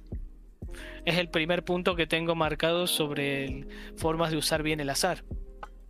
Mm. Porque yo he visto que es algo de que pecan muchos juegos de azar para niños. Y es que vos das vuelta a las fichas, las mezclas un poco y dale. Y me pasó una vez jugando de chiquita que el del frente tuvo tal ojete que dio vuelta más de la mitad de las fichas disponibles. Me ganó. Ah, ya, ya, ya, ya entiendo, ya entiendo. Eh, esos juegos de, por ejemplo, encontrar las las parejas. Exacto. Donde Ah, pones las fichas de una Memorama. así. Está por bien. ejemplo. Lo que ocurre ahí es que podés llegar, o sea, si bien te dicen es un juego de memoria, puede llegar a suceder de que nunca se llegue a la parte de juego de memoria porque tengas la suerte de saltártela. Exacto. Claro, en ese sentido, sí, mal. Pero si te nombro, por ejemplo, otro juego que, que reparte cosas al azar al principio y después te obliga a memorizarla, que es el camarero. Mm. El camarero está bien. El camarero está bien, por eso mismo puse acá en pregunta esto. Porque en el camarero, para los que no lo conocen, que van a ser la gran mayoría, ya que es un juego argentino, eh, se reparte a los jugadores distintos platos. que, no sé, por ejemplo, puede ser un fideo con salsa o un pollo al horno. Así, son distintos platos. Eh, luego de eso, los jugadores nombran cuáles son todos los platos que tiene cada uno y los van colocando boca abajo. Ahora te toca a vos memorizar. Tenés que acordarte y, ojo que cada jugador va a tener cinco platos o cinco cartas y podés jugar hasta de a 10 personas. Así que estarías teniendo en la cabeza 50 platos diferentes a la vez. Obviamente, si te lo memorizas perfecto, eh, te aseguro que ganaste. Sí. Pero bueno, esa era una de mis dudas y quería escucharlos a ver qué opinaban. Otra cosa de la que me gustaría hablar es acerca de cuando el azar no es tan azar, o sea, cuando el juego dice ser azaroso, que tiene posibilidades de diferentes estrategias, pero en realidad está engañando al jugador y solamente hay una estrategia posible. Por ejemplo, va, voy a hablar del XCOM, No. del último, sí, de ese juego. Lo poquito que he visto ¿Qué tienes que decir que del XCOM? es acerca de cómo acorrar al jugador Ajá. Y cómo el azar puede hacer que el jugador puede hacer que el jugador se sienta frustrado. Por ejemplo, en el XCOM tenés cierta cantidad de movimientos, o un tiempo, una clase de contador cuenta atrás. Sí, por ejemplo, de, no sé, tenés que desactivar tal cosa antes de que explote. Y Ajá. son, eh, va a pasar de acá, no sé, 10 minutos que son 20 turnos. Sí. Suponga. Pero cuando lo estás jugando, yo sé que hay diferentes porcentajes de acertar o no, mientras más cerca, más lejos, todas esas cosas, y las maneja a través de azar. ¿Qué pasa si el juego te dice que no vas a acertar y que no vas a acertar? O sea, no va a haber manera de que el juego, ante sus propias reglas, te deje ganar. O los, lo único que necesita es hacerte fallar las veces suficientes para que después el tiempo no te alcance. Exacto. Ok. Imagínate que ya sabes que a partir de la mitad, si no mataste el- más de la mitad de los enemigos, eh, no hay manera. Aunque le aciertes cada una de las veces siguientes hacia full. Sí. Eso, yo nunca he jugado a XCOM. He oído que es buen juego y todo, pero nunca lo he jugado. Tampoco he jugado los de FTL y el Into the Breach. De hecho, por tus Ah. comentarios me dan ganas de jugarlo para, para contradecirte si es posible. Este, y, y sí, no, sí, de hecho est- estaba pensando justamente eso, Julie. Este, yo he jugado al- a un juego que se llama Dicey Dungeons, donde tú eres un dadito en el infierno y estás en un concurso de televisión, básicamente, y peleas contra enemigos. Y hay veces en las que pasa justo lo que tú dices. Eh, bueno, no justo, pero muy parecido. Eh, vas a iniciar una pelea contra un jefe, digamos que tienes 10 de vida, este, y vas contra un enemigo. Y bueno, dices, bueno, Mm. ocupo aquí por lo menos sacar un. De mis tres dados que voy a tirar, ocupo por lo menos un 4 y un 3 para, ganar, para no morirme en el primer turno. Y tiras, no te sale. Y bueno, ya si eres una persona íntegra y honesta, pues vas a dejar que te maten. Y si eres como yo, que ya jugó la partida como 20 veces y aún así no puede pasar, vas a cerrar el juego antes de que se guarde y lo va a volver a empezar. Y así hasta que le salga la primera tirada buena. Ya en la segunda tirada, si le sale mal, pues ya como quieras, pero por lo menos que ese inicio sea un poquito benéfico porque es tan restrictivo a veces que tiene que ser muy justo lo que te tenga que tocar. Y luego, por el contrario, el enemigo.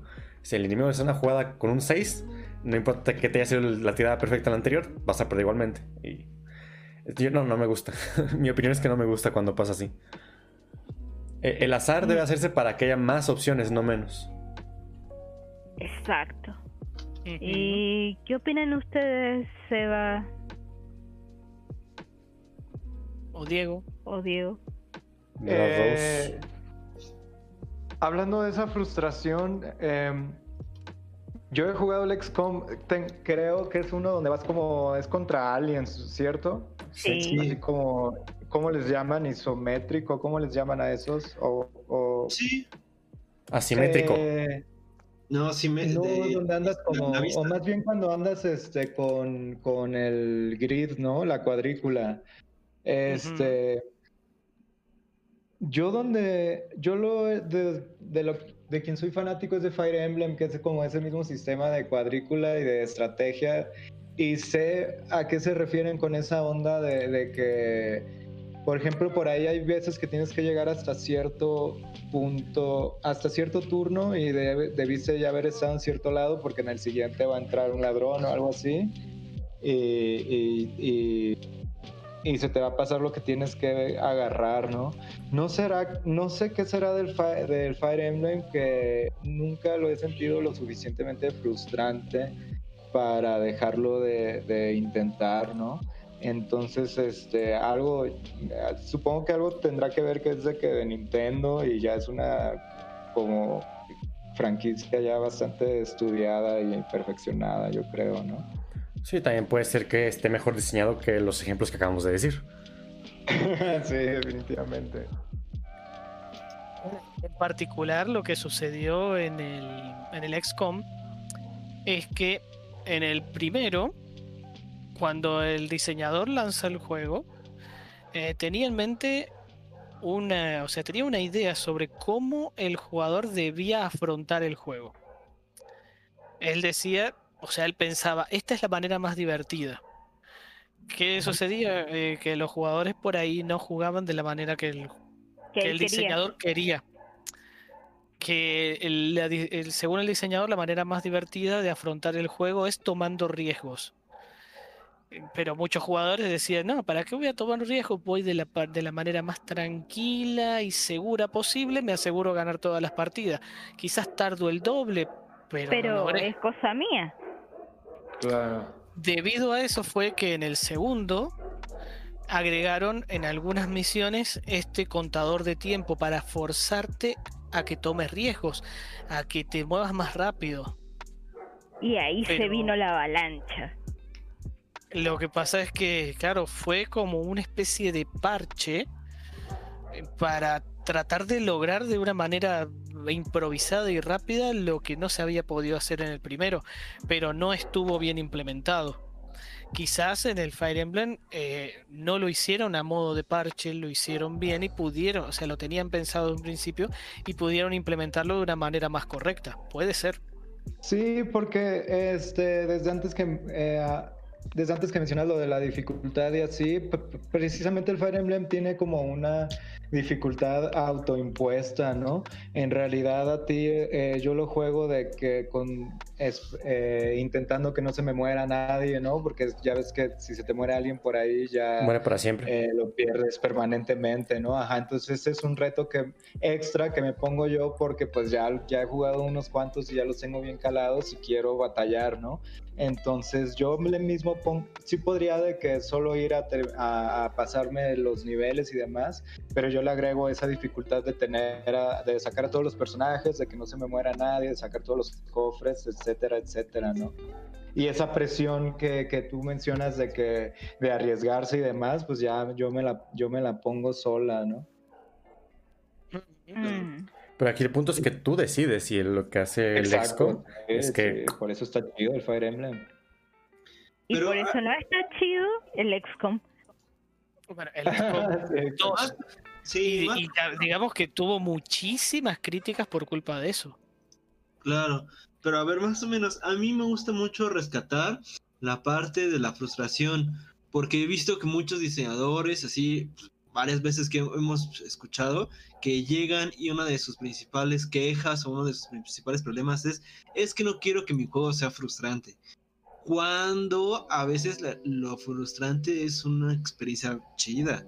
O sea, luego generar frustración en un juego. Por ejemplo, yo creo que Diego tuvo bastante eh, aceptación a la frustración porque hay un premio más grande que la frustración. En este caso, mantener a sus waifus vivas. ¿no? Creo que eso le da suficiente este, motivo Esperanza para vivir. para vivir. ¿Sabes ¿Sabes lo que pasa? Que creo que estás confundiendo un poco el término. Porque no es lo mismo frustración que presión. O desafiante, todo eso. Ah, claro, o sea, eh, cuando haces algo desafiante le estás generando presión al jugador. O sea, lo presionás a que tome mejores decisiones, que haga cálculos más precisos, que capaz que termina, no sé, subiéndole la adrenalina y cosas por el estilo. Pero eso no es frustrante. Frustrante es cuando vos sabés que no importa lo que hagas, ya es inútil. Si querés te doy una experiencia de eh, mía personal acerca de un juego y de cómo el juego reaccionó a la presión que yo lo estaba sometiendo. Hace unos años, cuando estaba en Mar de Plata, eh, estábamos en una reunión de juegos y en una de las partidas, en una de las mesas que estaban ahí, una chica se tenía que ir. Yo estaba ahí eh, simplemente al pedo, como muchas reuniones, estaba charlando con otros diseñadores. Y me dicen, ¿me querés reemplazar? Y dale, me sumo. Era Vos- el último turno, la última ronda. Era la última ronda. Ay. Era Bunny Kingdom. Estaba última la chica. No tenía nada. Cuando te digo nada es nada. Y créeme, cuando esa adrenalina subió porque... ah, gracias mamá por esta característica, soy muy competitiva. Entonces fue tan la presión que me puse, salió tan a flote el hecho de la competitividad mía de querer ganar que al final lo di vuelta. Madre. Puntué casi 140 puntos en una sola ronda De Bunny Kingdom. Y eso es- no fue porque el juego era frustrante, porque si era frustrante, normalmente ni siquiera lo compro, ni siquiera lo conozco. En cambio acá era la presión, el juego se podía poner a presión, no solamente me presionaba a mí misma, sino que también podía meter presión al juego y que éste reaccionara. Sea, Básicamente es como que el juego te puso a prueba, pero si bien era una prueba difícil, era una prueba alcanzable. Exacto. En cambio, es frustrante cuando te plantea algo imposible, básicamente. Pero tú no vas a saber si es imposible o no. O sea, el juego te lo va a poner y No, tú. no. El No. punto no es si sabes, es si lo sentís. Sí, acá es un tema de sentimiento. Es que el Por juego haga que lo sientas imposible. Ahí ya está, ya perdió el Pero, juego. A pero que no es imposible, solamente tenés que sacar 10 veces el mismo número. Por No es imposible. A ver, voy a, vo- puedo, puedo, voy a dar dos ejemplos. Bueno, voy a dar uno y ah, voy a, voy a dar, voy a dar. Ah, ok, dale, dale, dale, Sebas, dale. A ver, voy con mi ejemplo y te la paso luego, luego. La- te paso luego, luego la pelota de, de. Sí. El Darkest Dungeon. Darkest Dungeon. Eh, es un juego que busca ser frustrante. Tú no vas a saber si lo vas a pasar o no. Te da indicios de que puedes pasarlo, obviamente, ¿no? Porque vas avanzando. Pero el juego hace, tiene mucho esta mecánica de la locura, de representar la locura, de que tus personajes lo están pasando muy mal y que están a punto de morir y que al final la luz brilla a veces, ¿no? Un poco, pues, lo que pasa con lo que estamos jugando ahorita, Ángel, ¿no? El, El For the King. the- ¿no? Te dice desde un principio, güey, no vas a poder pasarlo a la primera, es difícil, eh, es frustrante, o no te frustres, no sé, no, no te dice nada de la frustración, obviamente, pero sí te dice que es difícil, un juego difícil y que casi nadie lo ha podido pasar a la primera. Antes lo han intentado mejores y no han podido y porque tú podrás, ¿no? Entonces es una forma de darle una, eh, un poder poético, a lo mejor un poco, a la frustración, ¿no? Y, y no sé si me me siga siendo frustración, Rafa Saki, no sé si, si, si lo estoy confundiendo.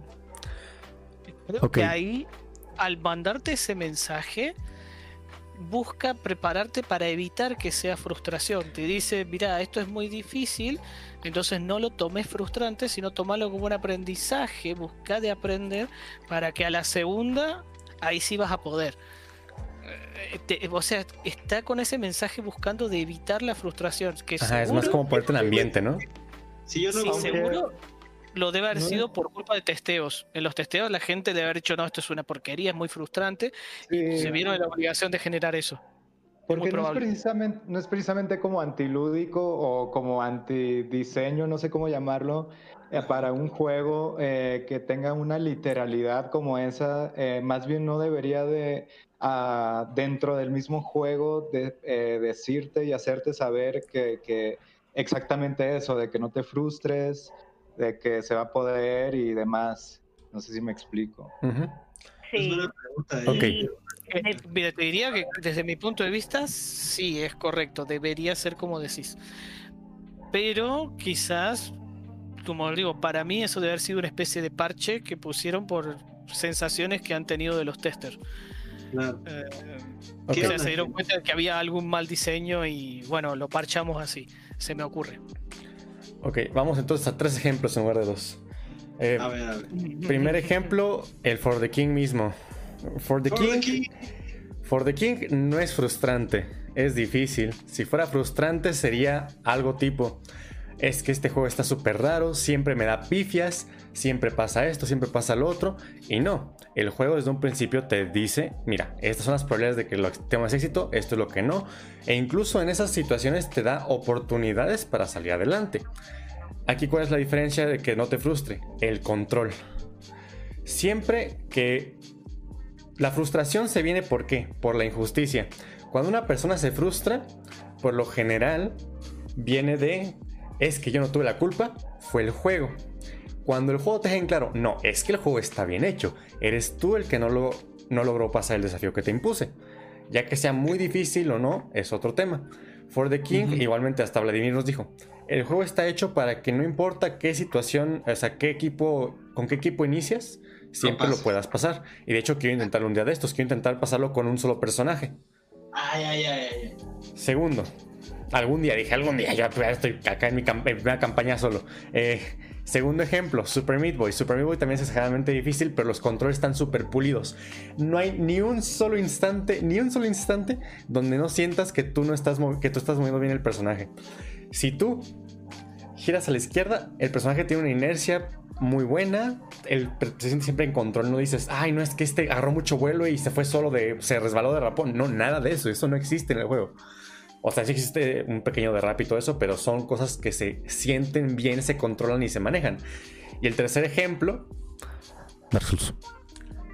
Que a pesar de que Dark Souls es muy injusto, Dark Souls. Ajá, en- hasta cierto punto se puede sentir injusto. Realmente, Dark Souls te permite todo tipo de cosas para hacer mucho más fácil tu viaje. Y de todas formas, es. Mira, hay, hay, hay unos memes por ahí por allá de mala hitbox el juego. Y, y sí, a veces las hitbox están muy raras. Pero realmente, fuera de esas excepciones, el juego está súper bien controlado. Tú puedes ver los, los ataques también telegrafiados, los ataques que son fuertes te dan tiempo para reaccionar. Casi, si hay, si hay un par de enemigos, por ejemplo, está el hecho del caos, que a mí temáticamente lo adoro, pero pues sí entiendo que mecánicamente sea frustrante, porque es muy fácil que te maten de un golpe y ya, y te caes. Y así de, ¿pero por qué? ¿Pero por qué? ¿Por qué me vas a estar tirando de aquí de un precipicio? O sea, no estás, no está probando tanto tu habilidad, sino simplemente es, pues, logra correr como un... Logra correr, como un maníaco sin que te golpee la mano para que lo puedas matar. Y ya. Entonces, ahí situaciones sí pueden generar frustración. Aunque incluso ahí en Dark Souls hay maneras de esquivarlo bien y no tener que pasar nada. Por algo se puede pasar de manera constante si ya sabes usarlo, pero ahí sí es mucho más injusto porque tienes que pasar muchísimos intentos y dar un viaje muy largo y muy cansado para llegar al jefe de nuevo. Entonces, ese tipo de cosas son feas. Pero ¿En qué siempre que hay control, siempre que hay responsabilidad de que eres tú el que lo hizo mal, es cuando no hay frustración. Y eso ¿Qué se genera la dificultad. Dark Souls. Este. y esos son los tres juegos que te comento. Va. Bueno. chido. La- la- la- o sea, sí, sí siento que la frustración realmente es algo que tenemos que evitar siempre. Pero la dificultad ya es otro tema. Puede ser el juego más difícil del mundo y no hay problema mientras puedas saberlo hacer. Ok, acá un mensaje de Twitch dice Desert Knight. ¿Pueden hablar de cómo la fun- cómo funciona la dificultad en Good Hand? ¿Qué es Good Caballo. Hand? Es un, juego de, es un juego de supervivencia, pero no lo he jugado. Yo no lo Yo conozco. Tampoco lo he jugado. Es como Se estuvo buscando. eh, aparentemente es de pelea. Estaba buscando acá en, en Google, pero ah, no entonces sé qué pensé. Un juego de Play. Old school. No, pues aquí yo- parece aquí- ser de Play 2. Se ve medio old tiene, school. tiene sentido porque Desert Knight se, se consiguió un play hace poquito. ¿Quién es Desert Knight? ¿Quién es, Es- el caballero del desierto? No, no, no, no es del desierto, se cayó del postre. Ah, del Sí, postre de de- postre. Ajá. postre. Ah, creí que era desierto. No, no. Este. Ahí le va a quedar mal porque no, no lo he jugado. Ah, Lo siento, no te podemos ayudar. Pero, Yo no lo conozco. Ahí, lo, lo dejas de lo dejamos de tarea. pero Mm. este. Pero platícanos, que nos platique qué, porque parece que es un juego difícil. Pues platícanos, ¿no? Hay que nos diga que. Sí, sí, que escriba en el chat para nosotros en todo caso tener un poco más de idea de cómo es la dificultad. Una carta.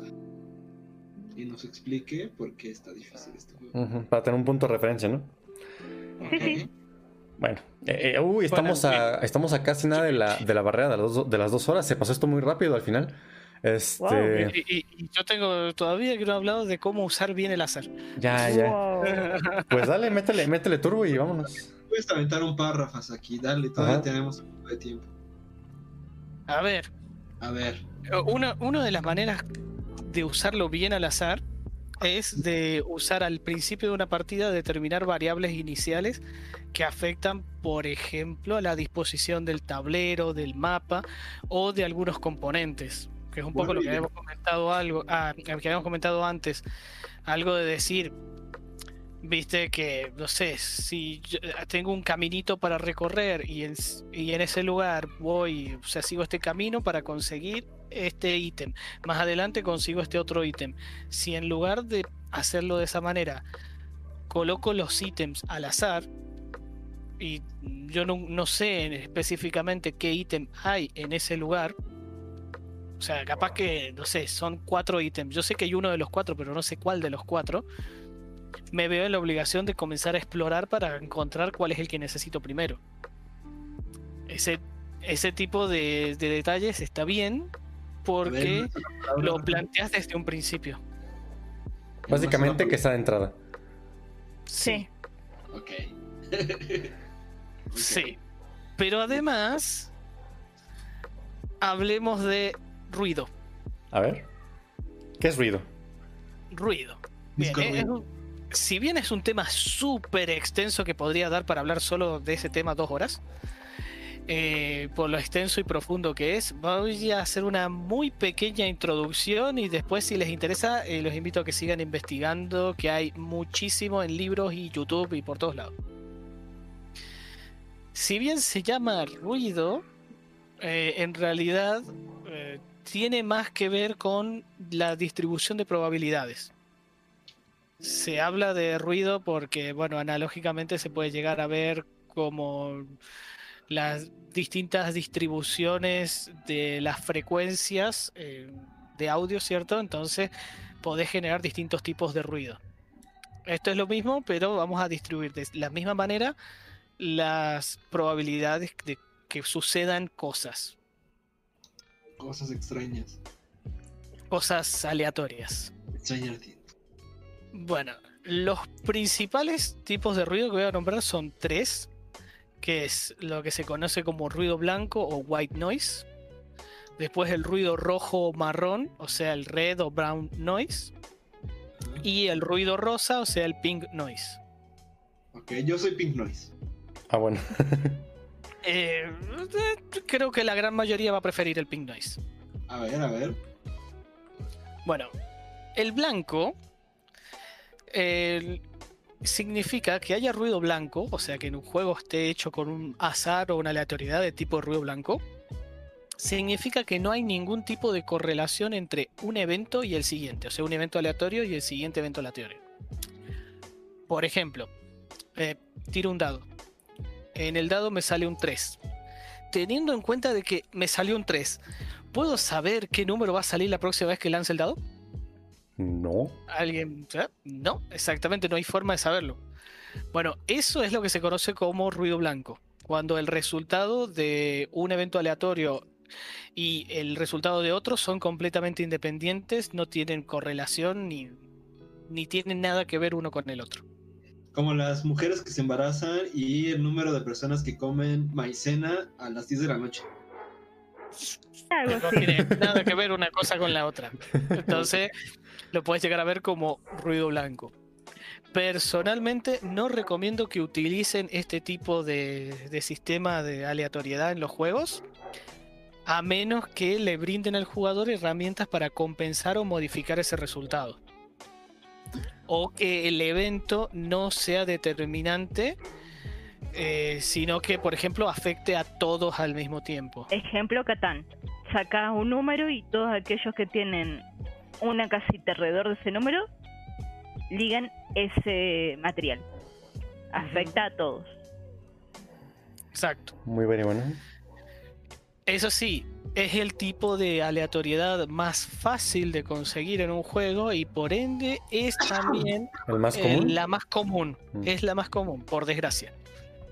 Ya que, como digo, es difícil de hacerla que funcione bien a menos que le brindes al jugador herramientas para, bueno, para que no, no se siente injusto como hemos hablado antes.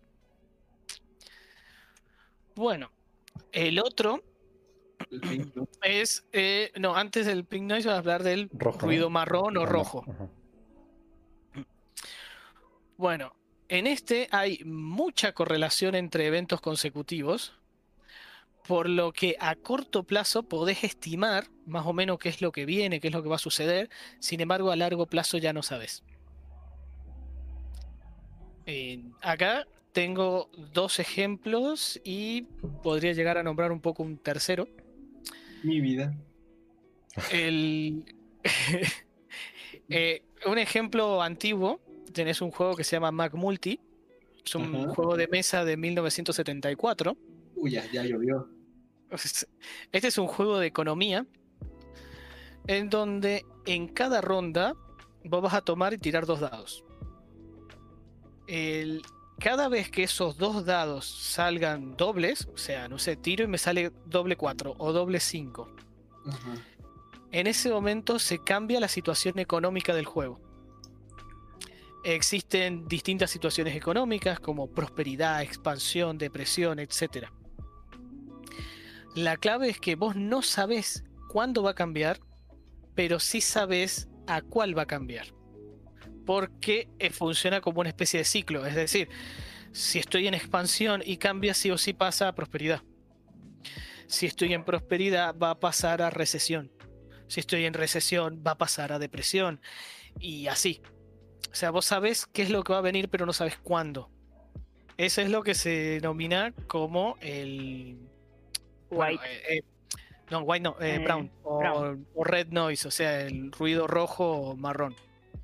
Es decir, yo puedo, yo puedo pensar y ver, bien, de acá a dos o tres turnos, capaz que esté en prosperidad. Pero de acá a 10 turnos, ¿en qué voy a estar? No tengo la más mínima idea. Por eso, a corto plazo podés más o menos estimar, pero a largo plazo te perdés. Esa es una característica del ruido rojo marrón. Otro ejemplo, un ejemplo mucho más moderno, es un juego del 2012 que es Crude. Eh, este te permite estimar de una manera incluso más fiable y bueno, bastante mejor pensada. La idea básica es la misma. Vas a tomar dos dados y vas a tirar los dos dados. Pero acá en lugar de cambiar, y es decir, y además tenés un ciclo, distintos ciclos económicos, entonces vos vas a ir pasando de uno a otro, vos sabés a cuál vas a pasar. La clave es que en lugar de afectar cada vez que tiras dobles, que es algo que sucede cuando se le da la gana y sucede porque sucede, Uno de cada 36 casos. Si son de 6, claro. Acá, eh, sé, pero eso que tirar dobles de un número particular. Ah, no, pues horrible. Peor. Porque tirar un doble, no sé, porque da lo mismo si tiras doble 1, doble 2, doble 3 o doble 6. Ahí creo que la probabilidad eh, se hace un poco más frecuente. Sí, sí. Pero bueno, en este, en lugar de tener en cuenta los dobles, lo que hace es que vos tirás dos dados, vas a ver la diferencia entre los valores de los dos dados. Por ejemplo, no sé, tiré un 6 y un 5. La diferencia es 1, que es exactamente lo mismo si tiré un 4 o un 3. La diferencia es 1. Esa diferencia se va a sumar a un track. Cuando en el track se supera cierto valor, que si no mal recuerdo es 8, en ese momento es que se genera el cambio de estado. Eso hace que vos puedas ir viendo y decir, "Che, estamos en 7. Es muy probable que en el próximo turno cambie de estado. A menos que salga un doble, pero si no sale un doble, cambia de estado seguro. Así que no solo sabes a qué estado va a cambiar, sino que más o menos incluso podés estimar cuándo va a cambiar. Te permite prepararte mejor. Eh, bueno, aunque siempre está abierta la posibilidad de tirar dados extremos, como no sé, tiro un 6 y un 1 y generar alteraciones muy bruscas, pero ya es. es- y aún así es, es mucho más controlable que el caso anterior. Bueno, eh, esos serían dos ejemplos para ver de el brown noise. Y ahí es donde iba, a- iba a comentar el, esto del Into the Bridge. Donde si bien eh, qué es lo que va a hacer tu oponente es algo de cierta forma desconocido, se podría ver como al azar, ¿cierto? Aleatorio. Eh, mm, comentaste de que te permite ver cuál es su próximo movimiento, ¿cierto? Ajá. Bueno, e- eso en cierta forma es como una especie de interpretación de este Patrón. red noise o brown noise, porque Ah, a corto plazo sabes cómo va a ir cambiando la situación, pero a largo plazo no. Ajá, exacto, exacto. Así que bueno, ahí tenés otra manera de implementar este tipo de, bueno, de aleatoriedad. Que es, como se puede ver en, en un caso concreto, como el juego este, que la gente, o sea, los jugadores tuvieron una mucha mejor recepción que en, que en el caso previo, que era completamente al azar y se lo podía llegar a ver como una implementación de white noise, o sea, de ruido blanco. Órale. Tiene sentido, Rafa. Y, y por último, el ruido rosa, que la idea de este tipo de aleatoriedad es que hayan muchas chances de que se generen cambios pequeños y pequeñas chances de que se generen cambios bruscos en el juego. Eso es- lo podés ver como lo más cercano a la vida real, a nuestro día a día donde por lo general la mayoría disponemos de rutinas en donde bien pasó algo, sí hubiera un cambio, no sé, alguien va a trabajar y seguramente lo que realiza en el trabajo de hoy sea diferente a lo que hizo ayer, pero no muy diferente. No sé si alguien tiene que hacer un paper hoy, va a ser un- distinto a lo que estuvo escribiendo en el paper ayer porque o era otro paper o simplemente sigue avanzando, entonces está escribiendo algo diferente pero no es muy diferente, ¿cierto? Sin embargo, existe la posibilidad de que hayan imprevistos. Existe la posibilidad de que, no sé, te veas envuelto en un accidente o presencies un accidente y, eso sea algo extraño, algo que no pasó en días anteriores. Esa es una pequeña chance de que ocurra algo distinto. Es es lo más análogo al- a nuestra vida, ¿cierto? Este tipo de, de ruido. Eh, es también, o sea, por un lado es el que se siente mucho más natural y cada vez que se implementa en un juego suelen ser juegos con mucha mejor recepción. Pero así también es el tipo de ruido más difícil de implementar. Esto lo podemos ver, por ejemplo, en Pandemic, donde tenés el hecho de que tenés que preparar el masito tal cual te lo dice el, ¿cómo se llama? El manual. Sí, es manual. Lo que haces es ir sacando cartas para saber dónde, cómo se van a ir expandiendo las diferentes enfermedades contra las que estás luchando básicamente. Pero vos sabés que en la primera parte vas a encontrarte con una infección que va a empeorar la cepa y que te va a poner más jodido el tema. Y a medida de que vas sacando cartas y vos ves que no está esta carta, porque imagínate que dentro de las primeras, no sé, 15, 20 cartas, no me acuerdo bien cuál era el número, tiene que salir esta carta especial y vos ves que no está, no está, no está. Vas sintiendo cada vez la presión por parte del juego de que se te viene la noche. Así que para mí es un ejemplo de cuando está bien implementado, porque no se siente mal, se siente bastante natural, se siente como si el juego progresara efectivamente. No, porque vos normalmente al final de tu turno vas haciendo cosas. El juego tiene su dificultad porque esparce enfermedades al final de cada turno.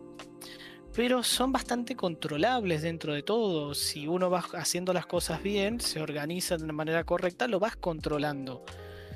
Es decir, ese es el hecho de eh, tenés una probabilidad alta de que pasen cambios pequeños, de que ha- hayan eh, dispersiones de la enfermedad pero controlables. Sin embargo, cada tanto, sabes que puede pasar un evento catastrófico, que es el de robar la carta de epidemia, donde eso te genera un gran cambio y puede incluso ser brutal el cambio que genera en la partida. Pero las epidemias al estar repartidas de una manera, si bien es aleatoria, pero están separadas en, en montoncitos, no se pueden juntar, no existe forma, por ejemplo, de robar tres epidemias juntas. Máximo dos. Como mucho dos y sería mala, bastante mala suerte. Eso hace que eh, ayuda a que el juego no se rompa, que se equilibre y de que el, si bien el cambio que puede generar la, la carta de epidemia en la partida, si bien es- puede llegar a ser brutal, mm, si estás haciendo las cosas bien, Lo no te deberías sacar de la partida. No, sí, lo, lo deberías poder manejar. Pero te mete presión, eso seguro. Wow. Me- y- esta información no la conocía y fíjate, es súper, súper útil para todos. O sea, es el propio hecho de poderlos identificar te lleva mucho a, a una comprensión más grande de todo. Eso, eso está muy bien. Muy, muy buena información. Sí, de- del Pandemic aprendí que, por ejemplo, eh, en uno de los juegos que estoy implementando, es eso de tú controlar hasta cierto punto en qué momento pasan los eventos colocándolo en mazos diferentes. Y ahí este es una buena opción esa de Pandemic, ¿no? Si no quieres que tenga al inicio o al final la de esta, pues utilizas estos bonchecitos. ¿Tendrá un nombre en específico este tipo de mezcla? ¿Tiene un nombre en específico? Ustedes que juegan juegos de mesa. Mm, No he visto. No, he visto. Muchos lo aplican, muchos lo aplican. Es que Pero- tenés distintas maneras de aplicarlo, como por Ajá. ejemplo. A ver, está lo del pandemic que lo, lo que hace es te separa el mazo en distintas pilas y mezcla cada epidemia en una pila. Ajá, Entonces sabes que no se van a juntar muchas. claro. Y si se juntan, después tenés un gran tiempo de tranquilidad como para, bueno, darte aire y que puedas, Hacer algo al respecto. sí, sí, que, que te- que tengas tiempo de contener las cosas. Ajá. ¿Qué otro? Pero otra manera de verlo es, tenés juegos que eh, separan en, por ejemplo, en lugar de tener un mazo que se mezcla todo completo, Eras. podés llegar a tener eras, o sea que se separa en dos o en tres, donde sabe que al principio el jugador está recién comenzando a entender cómo es el juego, comenzando a juntar recursos, a prepararse, entonces las dificultades más grandes son más chicas que las dificultades más grandes de la era siguiente.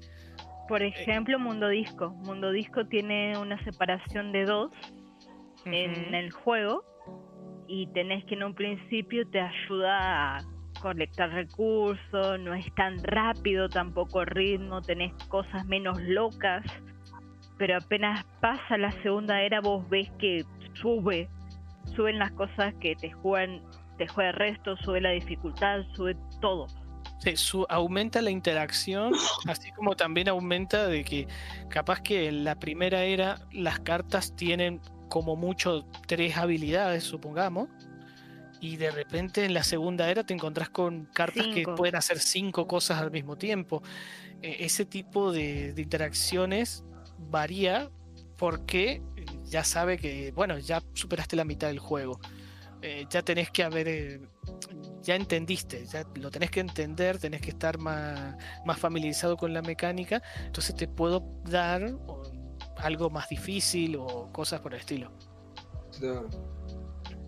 Ok. Es otra Bueno, manera, es otra manera de implementarlo también. Claro. Ok. Pues extenso el tema, ¿no? Extenso el tema, ex- extenso Sí. las cosas que se pueden este, platicar de este título. Eh, estamos un poquito tarde ya. Creo Quedó, que es bueno. quedó pendiente el tema un poco de la ludopatía de- del azar, pero pues ya, vamos a otro momento, ¿será? Sí, sí, El tema, cerró, el tema cerró súper bien, diría yo. Me encantó, me encantó este tema como cierre. Sí, lo de los ruidos también me gustó. Estuvo interesante, estuvo chido. Eh, me gustaría decirle a Diego si tiene algún comentario final, algo que nos quiera comentar. Ahí, este, ahorita voy a dar algunos anuncios, que estos anuncios los debí haber dado al inicio, porque hay como que más retención, pero bueno, ahorita los platicamos. Entonces, este, que, pues bienvenido Diego, sabes que esta es tu casa, aquí cuando quieras caerle, está aquí. Esta fue una como pruebilla para que pues sepan que el, el- la comunidad es más grande de lo que parece, ¿no? La comunidad es más personas, la comunidad está trabajando muchas personas y sistemas lúdicos, este, a pesar de que nosotros, los cuatro que nos ven aquí, somos los que de repente damos más la cara, pues hay más banda que está involucrada, banda que le gusta el, proyecto y pues esperemos que se vaya uniendo más gente, ¿no? Entonces, sin, sin pena, a- arrímense a nosotros y seguramente sacaremos ahí en algún proyecto. Entonces, ¿cómo ves, Diego? Eh, bastante bien, pues solo para agradecerles de nuevo. eh, como, como siempre les repito, yo soy este un jugador casual, entonces cuando por eso me quedo tan callado en estos momentos, porque la verdad este aprendo bastante a lo poco que entiendo, ¿no? Yo este a pesar de que se me ocurren muchas ideas en todos los talleres que he tenido con ustedes eh, de, de diseños de juegos, siempre eh, aún le tengo miedo este, de, de poner como las ideas en, en mecánicas, ¿no? Como que no termino de comprender como eh, esa traducción, entonces este, por eso me gusta tanto oírlos, ¿no? Cada vez le voy perdiendo más el miedo, ojalá pueda presentarles algo ahí para los testeos en algún futuro. Estaría bueno. Genial. Estaría súper chido. Eh, pues bienvenido, bienvenido, mi buen Diego, bienvenido. Eh, también bienvenido a todas las personas que se quieran sumar. Y bueno, rápido, antes de. Bueno, que- conclusiones, que hasta el final doy anuncios, ¿no? Que concluyamos y damos anuncios y con eso cerramos. por mí yo Conclusiones. no tengo nada más que agregar. Eh, el tema de hoy estuvo buenísimo y creo que la ludopatía da para su propio podcast entero. Claro. Pues sí, no. Yo, yo quería comentar que soy medio ludópata, pero bueno. Ejem, La que tiene 90 horas jugando Stardew Valley ¿O no? te puede comentar un poquito. Eh, eh, bueno, no- 90 horas, 90 horas de una sola partida. Sí. Bueno, bueno. Eh, Como, como tres partidas anteriores. Y la que se viene. Em, También. Viene. Bueno, bueno. Pues conclusión rapidita. El azar es como cualquier otra mecánica de un juego. Puede darse para un lado, para el otro. Puede salir bien, puede salir mal. Y cae Pero no en nosotros, cae en nosotros el poderla llevar al mejor lugar posible. El azar es como la sal. Le pones en su justa medida, queda genial. Le pones de más, está incomible. Le pones de menos, no sabe a nada. Blando. Exacto. Bueno. Eh, Maravillosa la comida. ¿Tienes hambre, verdad. Yuli? Un poquito. Bueno, pues ya Eh, casi nos vamos a dejar comer. Este, ¿Qué nos tienes que comentar, Sebas, de los anuncios? No, a, a Rafasaki, ¿qué, qué conclusión? No, no, no creo que tenga nada más que agregar, con, menos teniendo en cuenta lo último con lo que acaban de nombrar, que me parece perfecto. Claro. Eh, como conclusión, a mí me gustaría decir que eh, es de los temas más principales, principales, principales. De hecho, en, los nuevos cursos, creo que hablar de azar está padre que venga en las primeras sesiones. Porque una vez que lo entiendes y una vez que más o menos comprendes eh, lo que acabamos de medio platicar aquí en el podcast, es más fácil que tú dirijas tu juego es más fácil que ya tengas esa responsabilidad de saber eh, cómo generar una experiencia que al menos en un principio, si es tu primer juego, no sea frustrante, ¿no? Que si tú comprendes estas diferencias entre la entrada y la salida, aunque parezca muy sencillo, luego sí puede ser como un tema de lógica tratarlo de entender. eh, pero si una vez que tú lo logras, creo que es eh, fácil, bueno, no, es fácil, pero creo que si tú lo logras comprender, eh, tu camino puede ser un poquito... eh, te vas a tener que preocupar de otras cosas, ¿no? Entonces, creo que comprender entrada y salida de, la aleatoriedad es un tema primordial, primordial, primordial para diseñar juegos. Entonces, una vez que ya lo tienes tú muy identificado, es más fácil que tú tengas pues esa responsabilidad de agregar una u otra en tu juego. Entonces, este, pues bueno, gran poder, gran poder a, este tipo de mecánica. Conlleva una gran responsabilidad. Eh, bueno, entonces, este, para concluir anuncios, este, eh, les vamos a presentar en el- eh, próximamente en el próximo podcast, precisamente, el, la barra de talleres, ¿no? Inicia la barra de talleres los días sábados. Todo el día sábado vamos a tener talleres. Y esta barra se va a ir empezando a nutrir. Entonces vamos a empezar con el taller que no fue tan de azar que Diego estuviera por acá. Más bien Diego también va a ser parte de este, de este nuevo taller. Y el taller en general se llama Narrativas Lúdicas. Entonces va a ser un pequeño híbrido entre cuestiones narrativas, entre cómic, entre... mm, eh, a Diego no le gusta tanto este término, pero novela gráfica. eh, pero... No, bueno, no, no, sé si novela gráfica, ahorita Diego nos dirá. Entonces, eh, precisamente va a ser una colaboración entre el taller que ofrece Diego de cómic, de creación de cómic, y el taller de diseño de juegos.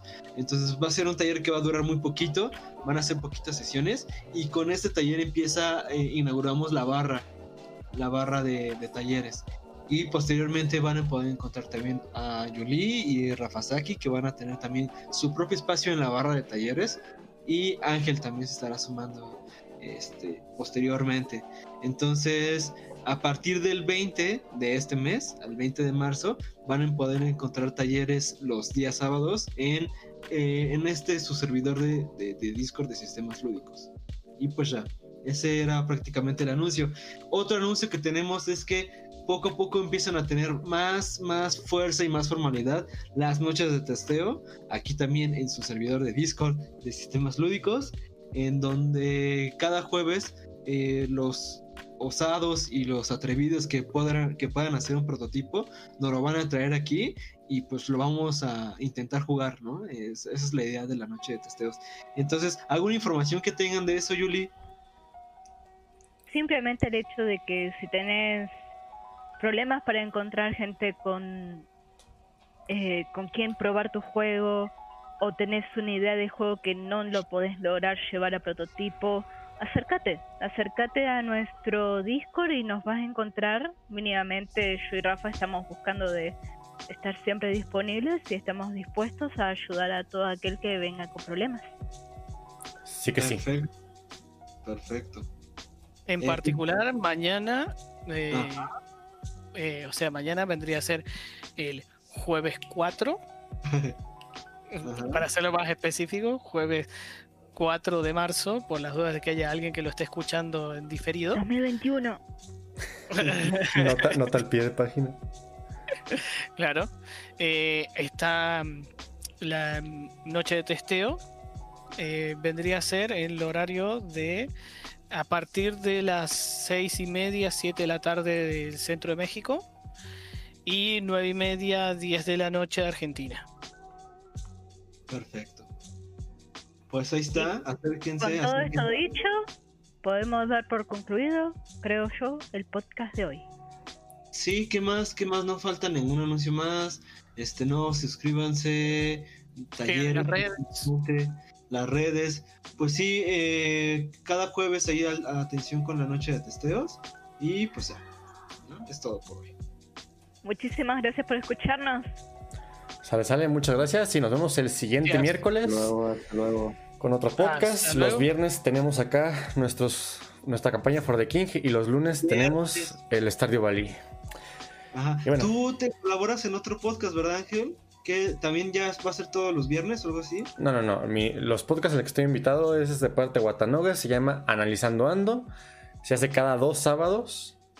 Y la hora aún no está pactada. Bueno, pues ahí pendiente. Y bueno, ahora sin nada más que comentar. mm, Bye. Nos vemos pronto. Hasta Nos luego. vemos. Bye, bye.